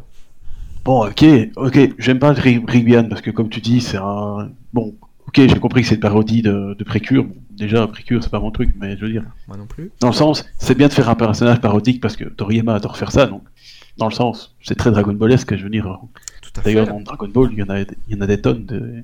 Le Toku Sentai, bon sang Voilà, je veux, dire, je veux dire, rien que ça, je veux dire, mais. Mais je trouve que, encore une fois, Toei a une très bonne idée, mais ils en font des tonnes, donc du coup, c'est plus énervant qu'autre chose. Mais dans un sens, bon, allez, c'était marrant, je veux dire. En même... Mais ce qui est le plus drôle, c'est que moi j'ai préféré quand c'est les... les trois derniers survivants, là. C'était ah. des hommes. Ah oui, c'est loin. Eux, ils se sont transformés en, en, en et, et ses copines. Donc toi, c'est moi j'ai préféré la parodie de la parodie, tu vois. Ah, Loin, il m'a fait mourir de rire justement avec les pouvoirs. Ah mais c'était génial, je trouvais. C'était tellement, tellement ridicule, je veux dire, dans le sens. Il faut savoir que Sir Loin, c'est un personnage transformé en, en, en maître, comment dire, comme ils disent. Hein. Franchement, c'était fantastique, je veux dire. D'ailleurs, j'aurais dû le, le, signaler comme euh, épisode que j'apprécie parce que c'est complètement con, mais bizarrement, j'ai préféré ça, tu vois, que Ribrian elle-même parce que les trois, survivants, ça a duré genre un demi-épisode, quoi. C'était drôle, ok, d'accord. hein, avec la déesse de la destruction qui, était, toute folle parce qu'ils ont eu, eu, un éveil machin. Euh, ça c'était drôle parce que c'était juste, euh, c'était court quoi, je veux dire, ça a duré un demi-épisode, c'était très bien. Ribrian, je suis désolé, ça nous a coûté, ça nous a, ça a traîné pendant, euh, je sais pas moi, 10, 15 épisodes, j'en sais rien. Allez, ok, d'accord, on a compris une fois, mais le gars qui a répétition, c'est pas vraiment mon délire, quoi. Donc, c'est dommage parce que l'idée du personnage, encore une fois, est pas mauvaise, hein, parce que au départ, Ribrian, c'est une, une, jolie fille, je veux dire, dans son univers. Puis quand elle se transforme, elle devient euh, moins jolie, du coup. Oui, c'était rigolo, ça. C'est très Toriyamesque, je veux dire, dans le sens où il aime bien un peu se moquer, je veux dire, des, des trucs du genre. Donc, encore une fois, l'idée est bonne, mais ils ont, ils ont tellement insisté dessus, comme qu'avait avec Yurine, que finalement, euh, moi j'aime plus ce personnage, parce que moi, quand, quand elle s'est fait éliminer, finalement, j'étais content, parce que je me dis, ok, on n'aura plus de. On n'aura plus ces bêtises pendant, D'accord, mais par contre, excuse-moi de te couper, mais moi, ce que j'avais beaucoup aimé, justement, c'était avec. Euh, je te dirai rien non plus. Euh, je, m'en vais, hein, c'est bon. non, non, non, mais juste là, pour rebondir sur ce que tu disais sur Zirloin, sur Zirloin, justement, moi, c'est un personnage que, que j'avais remarqué depuis le début. Et en fait, ce personnage ressemblait beaucoup à Thanos, Wardrax dans les comics et tout. Donc, moi, je l'attendais. Ah, il a l'air balèze, il a l'air fort. Mais si je m'attendais une seule seconde qu'il soit transformé en une sorte de magical girl, mais je me suis pas de. Mais franchement, ça m'a, ça m'a un peu choqué. Et finalement, j'étais, j'étais mort de rire, quoi. Ça, la parodie m'a fait, m'a fait mourir de rire. Je trouvais que c'était assez efficace. Voilà, mais ça a pas duré 50 ans, quoi. Je veux dire. Non, non, un épisode et c'était très drôle. C'était très, très. Voilà, c'est ça. Que, moi, moi c'est ça que je, je, je, pas je regrette, mais je reproche à Ribrian, c'est que ça a duré trop longtemps, quoi. Ah ouais? Euh, une fois ça va, mais euh, à la limite tu peux refaire le gag euh, genre 10 épisodes plus tard, mais bon, là c'était chaque épisode quoi. Moi, tu vois, à un moment, Ribrian, elle m'a mis le doute. J'ai vraiment dit, je me suis dit, mais en fait, ce serait pas la nouvelle Mister Satan? Et si elle gagnait à la fin le tournoi ou un, une connerie comme ça? Mais ouais. ça, à la limite. Je me suis posé la question. Pourquoi pas, je dirais. Comme tu dis, c'est un frère un peu Mister Satan, ça serait marrant, quoi. Mais bon, euh, voilà quoi. Ah, mais l'épisode 109 où t'as as Vegeta qui l'éjecte d'un coup lorsque Son Goku va faire son Genkidama, mais comment j'ai rigolé là-dessus. Non, non, elle a, bien été tournée en ridicule le personnage. Ah oui, bah, c'était le but, hein, je pense. Oui, bien entendu, c'était amusant. Mais bon, voilà quoi. Euh, c'est dommage qu'ils ont, qu'ils ont trop tiré sur la corde, je veux dire. Et du coup, ça attire toute une sorte de, de rage, de, de trucs. Euh, bah, de rage que je comprends pas parce que bon, c'est qu'un c'est qu'un personnage de. Les gens l'ont, ouais, ils l'ont mal. D'anime, je veux dire, on va se calmer, hein, je veux dire, pas commencer à les insulter, non. Pour les gens, voilà, ils avaient rien à faire avec la Magical Girl, n'a rien à faire dans Dragon Ball. ouais, bah allez, je suis désolé, Toriyama il fait que ça, je veux dire, hein. Excuse-moi, mais le, je sais pas moi, quand Goku va voir Harley euh, et qu'Harley parle de caca, oui, bah ça a rien à voir avec Dragon Ball parce que c'est pas badass ni rien. Bah là, c'est un autre manga, la rigueur, donc euh, voilà. Ouais, mais bon, je veux dire, voilà, je veux dire, il, il faut pas commencer à dire oui, ça n'a rien à voir avec Dragon Ball. Oui, ouais, non, non, mais je suis d'accord avec toi là-dessus. Et du coup, toi, Mizumi, sur tout ça, sur euh, Ribrian, tu, tu es de. Mais avec ce que, euh, ce que disait euh, Shunen Gohan, c'est-à-dire que Ribrian est un personnage conçu pour amuser. Ça part d'une bonne idée, d'une idée qui, a l'image de, du Ginyu Tokusentai, de l'escadron spécial Ginyu sur Namek, qui était une parodie des Super Sentai, Ribrian et ses comparses, c'est une parodie des Magical Girls. Bon, on a déjà eu un, humour comme ça, parodiant euh, un, phénomène culturel japonais. Euh, là, en l'occurrence, bon, les Magical Girls, si ça n'avait pas duré aussi longtemps, et, il a fallu quand même, euh, c'est parlant, cette scène de Vegeta que tu citais, Olivier, tout le monde était en mode Oh, ça y est, punaise, elle l'a mérité, c'était chercher cette attaque de Vegeta qui l'éjecte. Et si les gens ont réagi comme ça, c'est que trop, c'était trop. Quoi. Et Ribrian, euh, ça, c'est le sentiment que j'ai eu, c'est qu'au début, elle m'a fait vachement marrer. Je me suis dit, oh, putain, elle se transforme en gros ton, c'est marrant. Euh, alors qu'elle est super Ça, c'est dit. devient grosse et laide, elle ressemble plus à rien. Euh, bon, alors non, c'est l'inverse. Mais je trouve ça génial, je trouve ça génial, c'est cool. Euh, j'aime bien les personnages moches que dessine Toriyama d'ailleurs, hein, ça m'amuse. Hein. Punta, il est moche, hein, le gros mec là que, que, que il combat au 27 e Oui, je vois tout à fait. Bref, euh, du coup, bon, Ribrian, ok. Mais par contre, Ribrian, euh, et j'ai bien aimé aussi l'intervention de ses comparses masculins, parce qu'effectivement, c'est court. Et c'est ce que j'aurais aimé pour Ribrian. Mm. De, momentané sur un épisode ou deux maximum, mais pas, pas sur autant, pas sur autant, pitié, non. Ouais, je suis d'accord. plus drôle. Mm. Par contre, les comparses masculins, c'était une demi-partie de l'épisode. Là, euh, pop, c'est bon, ils ont été éjectés. Fin, on a bien réglé. On s'y attendait pas. C'était soudain. Euh, effectivement, ce gros type, ce, gros tas de muscles, si rare. Loin. Super, les muscles. si rare, les, les, les, les, muscles dans Dragon Ball, les colosses, on n'en voit plus. On en voit un, le gars, c'est en fait, euh, bah, c'est un, un travelo, c'est rigolo, c'est génial, moi. Moi, ça m'a fait marrer, pareil. Ah, pareil, ça vu. Et pour, pour, finir, pour finir dans tout ça, parce que là, je vois qu'on a pas mal débordé. Attends, bon, je te laisse finir. Un truc que je suis euh, vachement content quand même pour elle. J'ai la même impression que numéro 18, c'est que finalement, elle n'était pas si nulle à chier que ça, quoi. À la fin, numéro 18, on entend dire, ouais, finalement, ils étaient très cool, ces persos-là. Mais ils sont ce qu'ils sont, ils sont fidèles eux-mêmes, et contrairement à beaucoup de personnages de DBS, bah, je trouve qu'ils ne se trahissent pas. Hmm. C'est vrai. Hein, ils ne se trahissent pas. Ils ne se trahissent pas, ils sont ce qu'ils sont jusqu'au bout, jusqu'à leur totale disparition. Et ben, finalement, ils sont menés. Euh, d'une main de maître, ce serait exagéré, mais ils sont bien menés, ces personnages-là. Trop longtemps, mais bien menés. Ça, c'est vrai. Et du coup, bah, pour, parce que là, on a un petit peu débordé, donc on va faire un petit peu vite pour le reste. 2017, euh, l'année de, de, numéro 17, oui ou non pour vous? Ah, moi, moi, je trouve qu'il a. Oui, parce qu'enfin, oui, enfin, oui et non. Mais il a fait pas mal de choses on, le voit quand même beaucoup dans, dans le tournoi du pouvoir. Il est relativement euh, mis en avant. Voilà, il, il, a quand même buté quand même pas mal de types, hein, je veux dire, euh, je ne sais plus combien, mais il était quand même il est vachement, vachement présent. Et je trouve que bon, il reste dans son, dans son caractère, je veux dire, il n'est pas il n'est pas trahi entre guillemets, je veux dire, parce que personnellement, moi, Goku TBS, je ne trouve pas que ce soit le Goku que j'ai connu entre guillemets dans Dragon Ball Z, si je peux dire, parce que bon, dans Dragon Ball, il y a la limite, mais mais je trouve que C17 il est bien respecté dans son ensemble. Il a, il, a toujours cette technique euh, d'époque, je veux dire. Hein, ah oui, ces techniques sont très efficaces. Bon, on peut se demander comment il a atteint un niveau aussi haut, que, aussi élevé que le Super Saiyan Blue. Bon, la magie. on va pas trop s'en poser de questions. Mais voilà, honnêtement, moi, j'ai beaucoup aimé ses interventions dans le tournoi du pouvoir. Donc. Bah, il est un euh, peu, couteau, il est un peu devenu couteau suisse numéro 17. C'est-à-dire que c'est lui qui a toujours l'aptitude qu'il faut, en fait, au moment précis. Ouais, c'est vrai. Puis d'ailleurs, c'est lui qui. C'est grâce à lui qui bute euh, le Hachiak euh, ouais. de numéro 2. Là. Dans une scène qui n'est pas. Très jolie scène d'ailleurs, franchement. Qui fait rappeler le film 10 avec Broly, quoi. Tu remplaces Trunk par numéro 17 et c'est bon.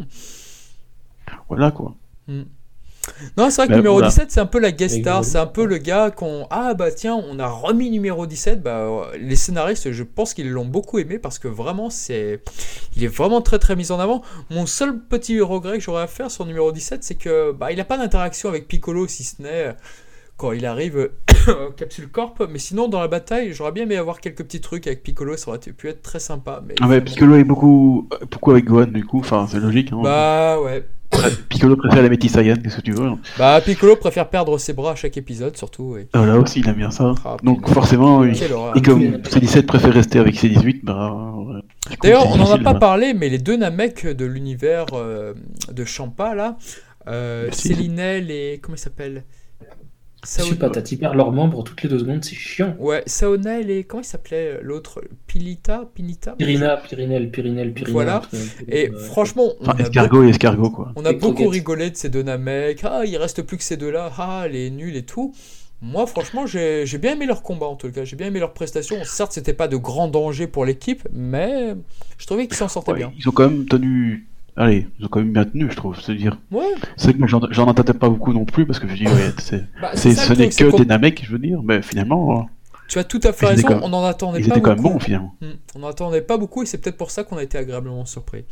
Hmm. Surtout qu'ils ont fusionné apparemment avec tous les Namek du monde. Oui. Ah, ça au moins ça se tient, ça. Ça, ça se tient. J'ai bien aimé. Pour faire un, un, genre de Gast x2. Ouais. Donc du coup, on comprend pourquoi il, il tient ils ont, ils ont, bien tenu. Ouais. Mais c'était une bonne idée, je trouve. Ah, c'était une très très bonne idée, ça, j'adore. Je, hmm. Voilà, bon bah pour Brian, bah, je, euh, pour, euh, pour numéro 17, pardon, on a fait un peu le tour. Sauf si tu quelque chose à racheter, Mizumi, sur numéro 17 peut-être? Numéro 17, effectivement, c'est un peu le, personnage euh, qui sort tout le monde de, des mauvaises situations. Il arrive au bon moment, bon bah c'est cool. Bon. C'est l'homme qui tombe à pic. Ajouter sur Pyrinel ou Pyrina ou je sais pas quoi et, et, l'autre, les deux Namek. Salmonel et Pardon. À l'autre, j'ai toujours envie d'appeler Slug. C'est d'actualité la salmonelle. Hein. Bon, bah, très Euh, bien. très très jolie scène de Naoki Tate là contre Gohan. Punaise, j'ai kiffé cette scène. Mais plus encore que ce que j'ai pu voir de, de Yuya Takahashi sur le dernier épisode là dont on parlait en début de podcast. hein. Hmm. Ça m'a vachement plus marqué la scène de Tate que la scène de Takahashi. Que les scènes Ou de tu vas te faire déchirer. hein. Tu peux, pas dire- tu peux pas dire ça à nos auditeurs. En tout cas, sur ce, sur ce combat-là, je l'ai kiffé. Bon, bah écoutez, si on a fait le tour là sur l'actu, bah, on va pouvoir s'arrêter là.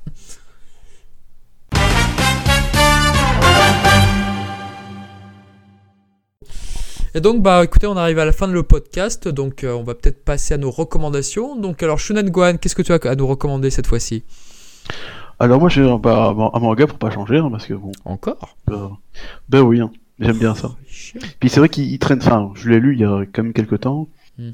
et il traîne un peu dans, dans le coin, donc... euh, Donc moi, il y a... pff, Je sais pas quand j'ai acheté, mais il y a, il y a quelques temps, j'ai acheté School Judgment de Takahashi Obata. Hmm, un Que truc d'équilibre. Non mais, Takeshi Obata, oui, c'est ce que j'ai dit, non Mhm. je vais le taper. Bah, sur, sur la boîte, il est marqué Takeshi Obata. Je suis Ah, curieux, sur, hein. sur la boîte. La boîte C'est quoi Oui, j'ai un coffret, un coffret 3, 3 Ah les, j'ai les trois tomes, hein. Enfin, que ça, ah, ça, ça tient en trois tomes, et, Les trois tomes, quoi. et il est marqué Takeshi Obata, donc... euh, Au bateau. T'avais dit Takahashi Obata, je crois, non? Ah, c'est possible.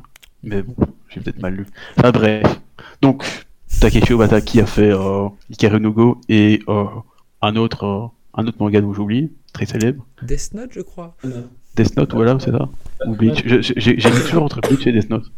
Mhm. Terrible. Kubo, un truc comme ça. Enfin bref. Donc, c'est quand même quelqu'un de, de connu. Bon, le scénario, c'est un... Je connais pas ce type, euh, c'est Nobuaki Enoki, mais bon. Ils sont en, ils sont en duo, donc lui fait le scénario et Obata a fait les dessins. Euh, donc, c'est pas un manga qui plaira à tout le monde parce que c'est un, c'est un peu enfantin dans le sens où, bon, ça se passe à l'école primaire. Mais ce qui est marrant, ce qui est intéressant, je trouve que c'est, c'est très original déjà. Parce que ça parle de, bon, dans- dans des temps un peu, euh, c'est en 2012 et au Japon l'é- l'école va mal parce que il y a des Il y a des quoi il y a de la délinquance et tout ça donc ils ont décidé d'ins- d'instaurer des tribunaux scolaires à l'école primaire. Ah, ils ont oublié Battle Royale. C'est un peu ça mais en plus gentil quand même. Donc il y a forcément un avocat un- et un, un procureur général et un accusé mais c'est tous des enfants et donc il y a une intrigue autour de au- autour de de certaines affaires, je veux dire je crois que la première affaire c'est le, le poisson rouge de l'école qui a été découpé en morceaux en sushi on pourrait dire. Mhm. Donc il y a Très le premier, le premier tome va, allez, va tourner autour de qui a fait cet infâme meurtre. Et, euh, et honnêtement, je trouve ça plutôt sympa. Euh, au départ, quand j'avais j'avais vu ça sur, euh, sur internet, j'avoue que j'en entendais, j'en entendais pas beaucoup. Mais quand j'ai vu que c'était Obata qui faisait les dessins, euh, je me suis dit, tiens, ça vaudrait peut-être le coup de, de regarder.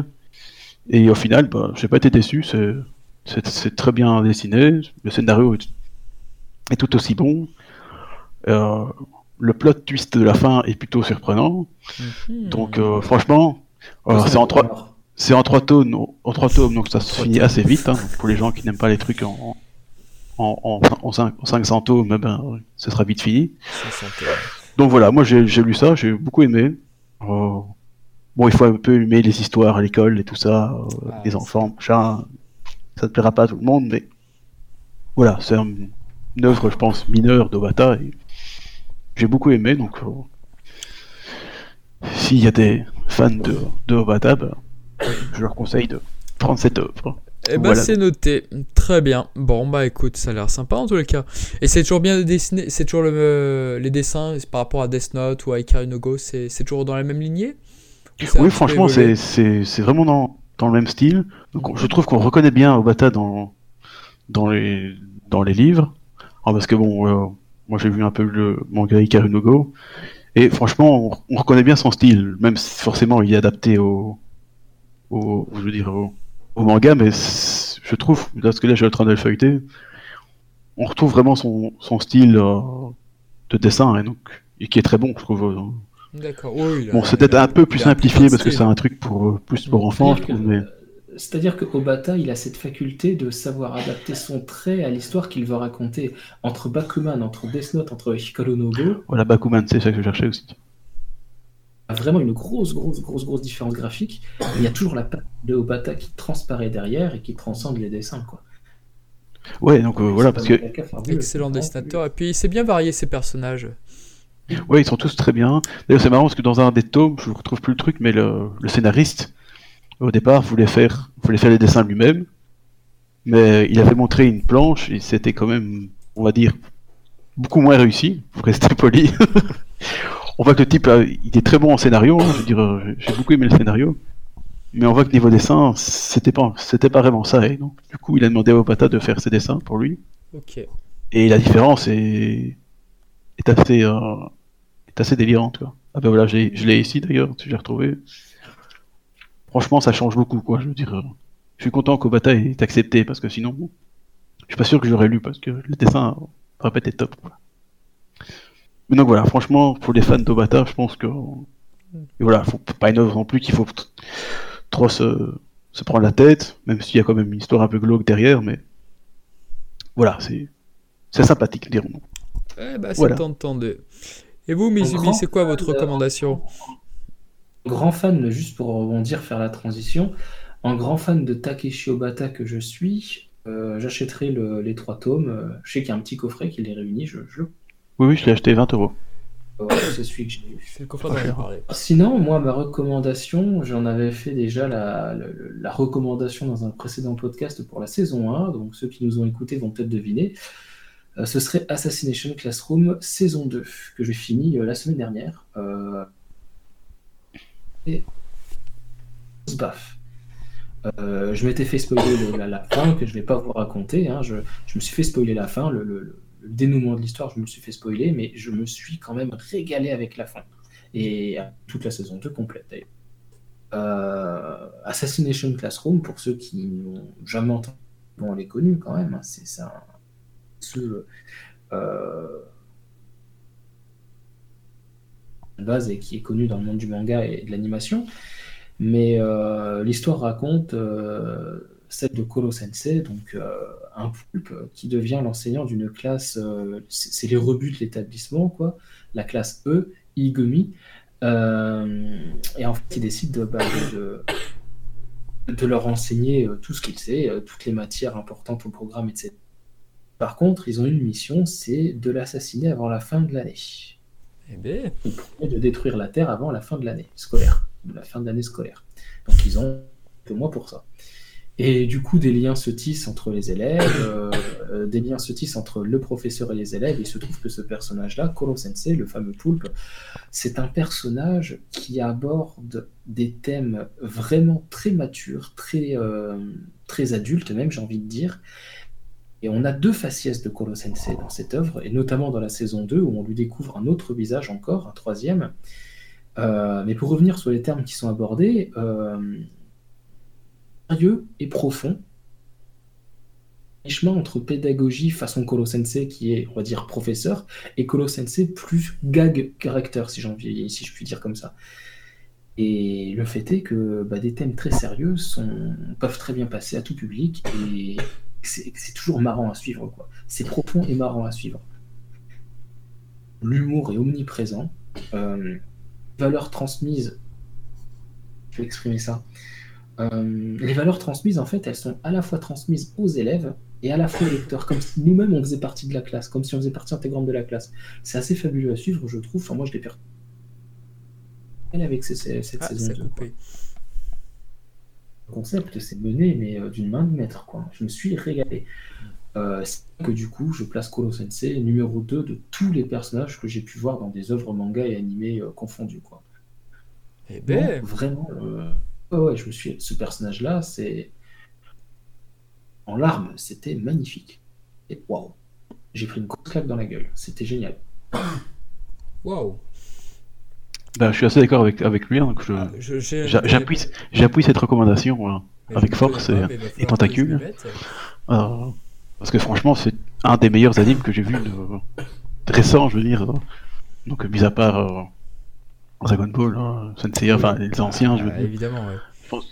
franchement, c'était. Euh, et surtout la saison 2 est vraiment. la saison 1 déjà pas mal, mais alors la 2, c'est au-dessus, quoi, encore. Dire, j'ai envie de vous dire, euh, on va déborder, hein, euh, ceux que ça intéresse moyennement, bon, peuvent avancer le podcast ou quoi, mais euh, les personnages, il y en a certains qui, au début, je me souviens de Beach Sensei, une professeure un peu bimbo qui arrive pour enseigner aux élèves, en fait, c'est une tueuse, elle est engagée elle aussi pour tuer Koro Sensei.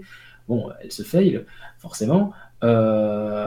c'est l'archétype de la, de la bombasse des films d'espionnage, de, d'action, etc. C'est un peu la, la, James Bond girl, en fait, du truc. Et au début, elle est, moi, je la trouvais insupportable, et à la fin, elle est touchante.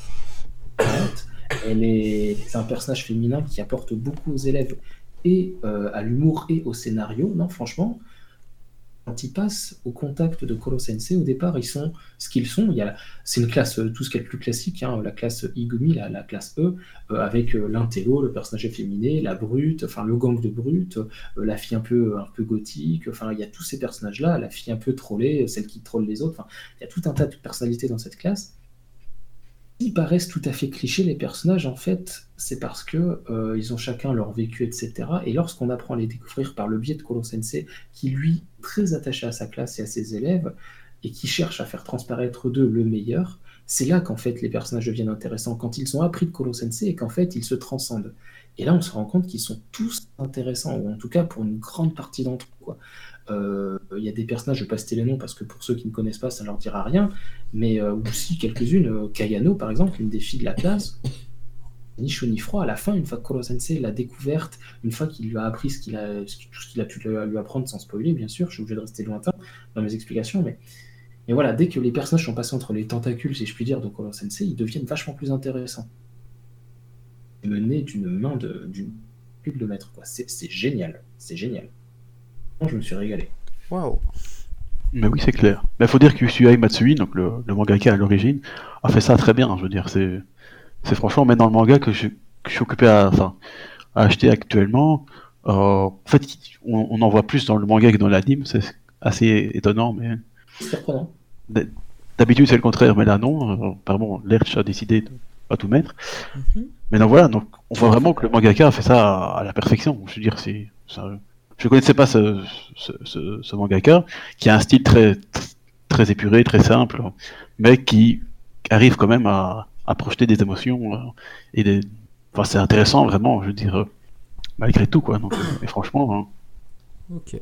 Voilà, et pour revenir à, à, revenir à la ligne, euh, je pense que le seiyuu de, de Koro Sensei, donc Jun, euh, euh, Mesure, Jun Fukuyama, Jun Fukuyama. Jun Fukuyama, voilà, je, je me confonds toujours il porte vraiment beaucoup d'anime à,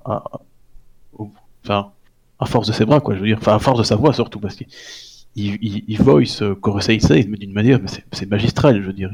Il fait tout le personnage quasiment, je veux dire. Bon, l'air fait beaucoup dans l'animation parce que c'est très dynamique aussi, mais lui-même, euh, c'est une grande découverte aussi de l'anime. Ce, type est franchement excellent, je veux dire. On l'a vu en live que d'une vidéo que Mizu m'a envoyée. Il te fait les lignes qu'il connaît pas du tout, hein, mais en live, et c'est c'est parfait, quoi. C'est incroyable, quoi.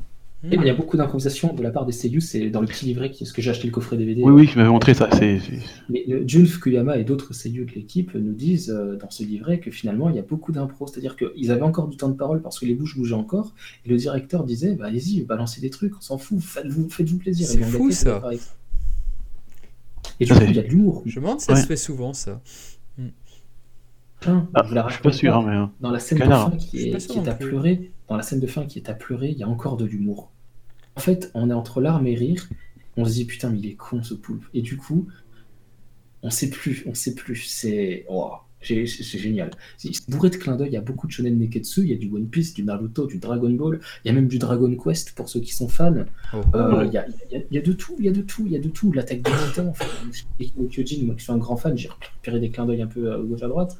Il parle même d'un de, mes mangakas préférés, Shigeru Mizuki, euh, l'auteur de Nononba, Opération Mort, euh, Kitaro le repoussant.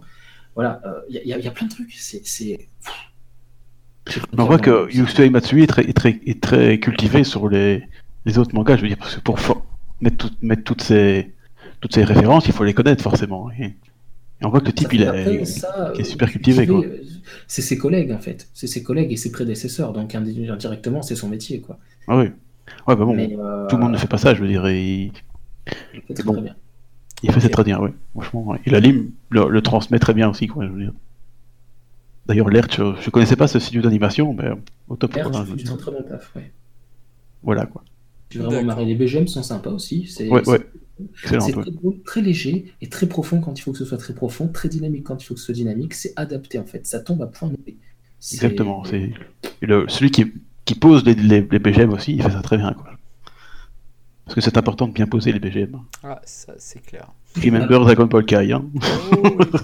Il y a de quoi chose. Les openings, les openings sont chantés par la classe. Ouais, ça c'est chouette aussi ça. C'est dynamique, c'est marrant, c'est fun, les paroles sont, sont, sont drôles, c'est parfois profond. Même la musique de fin, écoutez, si vous ne c'est pas une larme avec la musique de fin, Elle est triste. Hein. Voilà. Et le texte, et je l'ai relu, j'avais les larmes aux yeux. Je me suis dit, merde, euh, John, que tu as vu la fin, tu connais le dénouement, euh, tu relis juste la chanson, oh, le texte est. Non, franchement, ils ont fait tout, tout à la perfection. Je veux dire, c'est. Moi, je Ah, suis. euh, je dirais pas- Il y a quelques longueurs quand même de temps à autre. hein. Ouais, mais oui, à un moment, c'est vrai que pendant les examens, je pense, où ça. Ouais, c'est un peu mou, quoi, je veux dire, mais sinon, C'est. c'est rarement Ça ennuyeux. figure dans mon top 5 de mes animés préférés. Quoi. Oh, Bah, clairement, moi aussi. Rien que Ça. Ah, bah, dis donc, ça a l'air d'être fabuleux. Bah oui. Ouais, Regarde ça, Non, mais j'entends, ça donne envie. Je pense que je vais peut-être essayer de me- m'y mettre aussi. Voilà. Ok, Sinon, ok. Charnal, que t'as une, ré- t'as une recommandation Euh, moi, je pense qu'on va sauter ma recommandation parce que là, je pense qu'on a un petit peu trop débordé. Donc, du coup, bah, ce sera pour la prochaine fois. Il n'y a pas de souci. Bon, bah écoutez, j'espère que vous avez eu du plaisir à nous écouter. Et puis, bah, nous, on se donne rendez-vous. Donc là, on va essayer pour la fin du mois, si possible. Et puis, ou sinon, ça sera au mois de février. Voilà, voilà. Bon, bah écoutez, à bientôt. Au revoir. Allez, Allez, ciao ciao. tout le monde. Salut.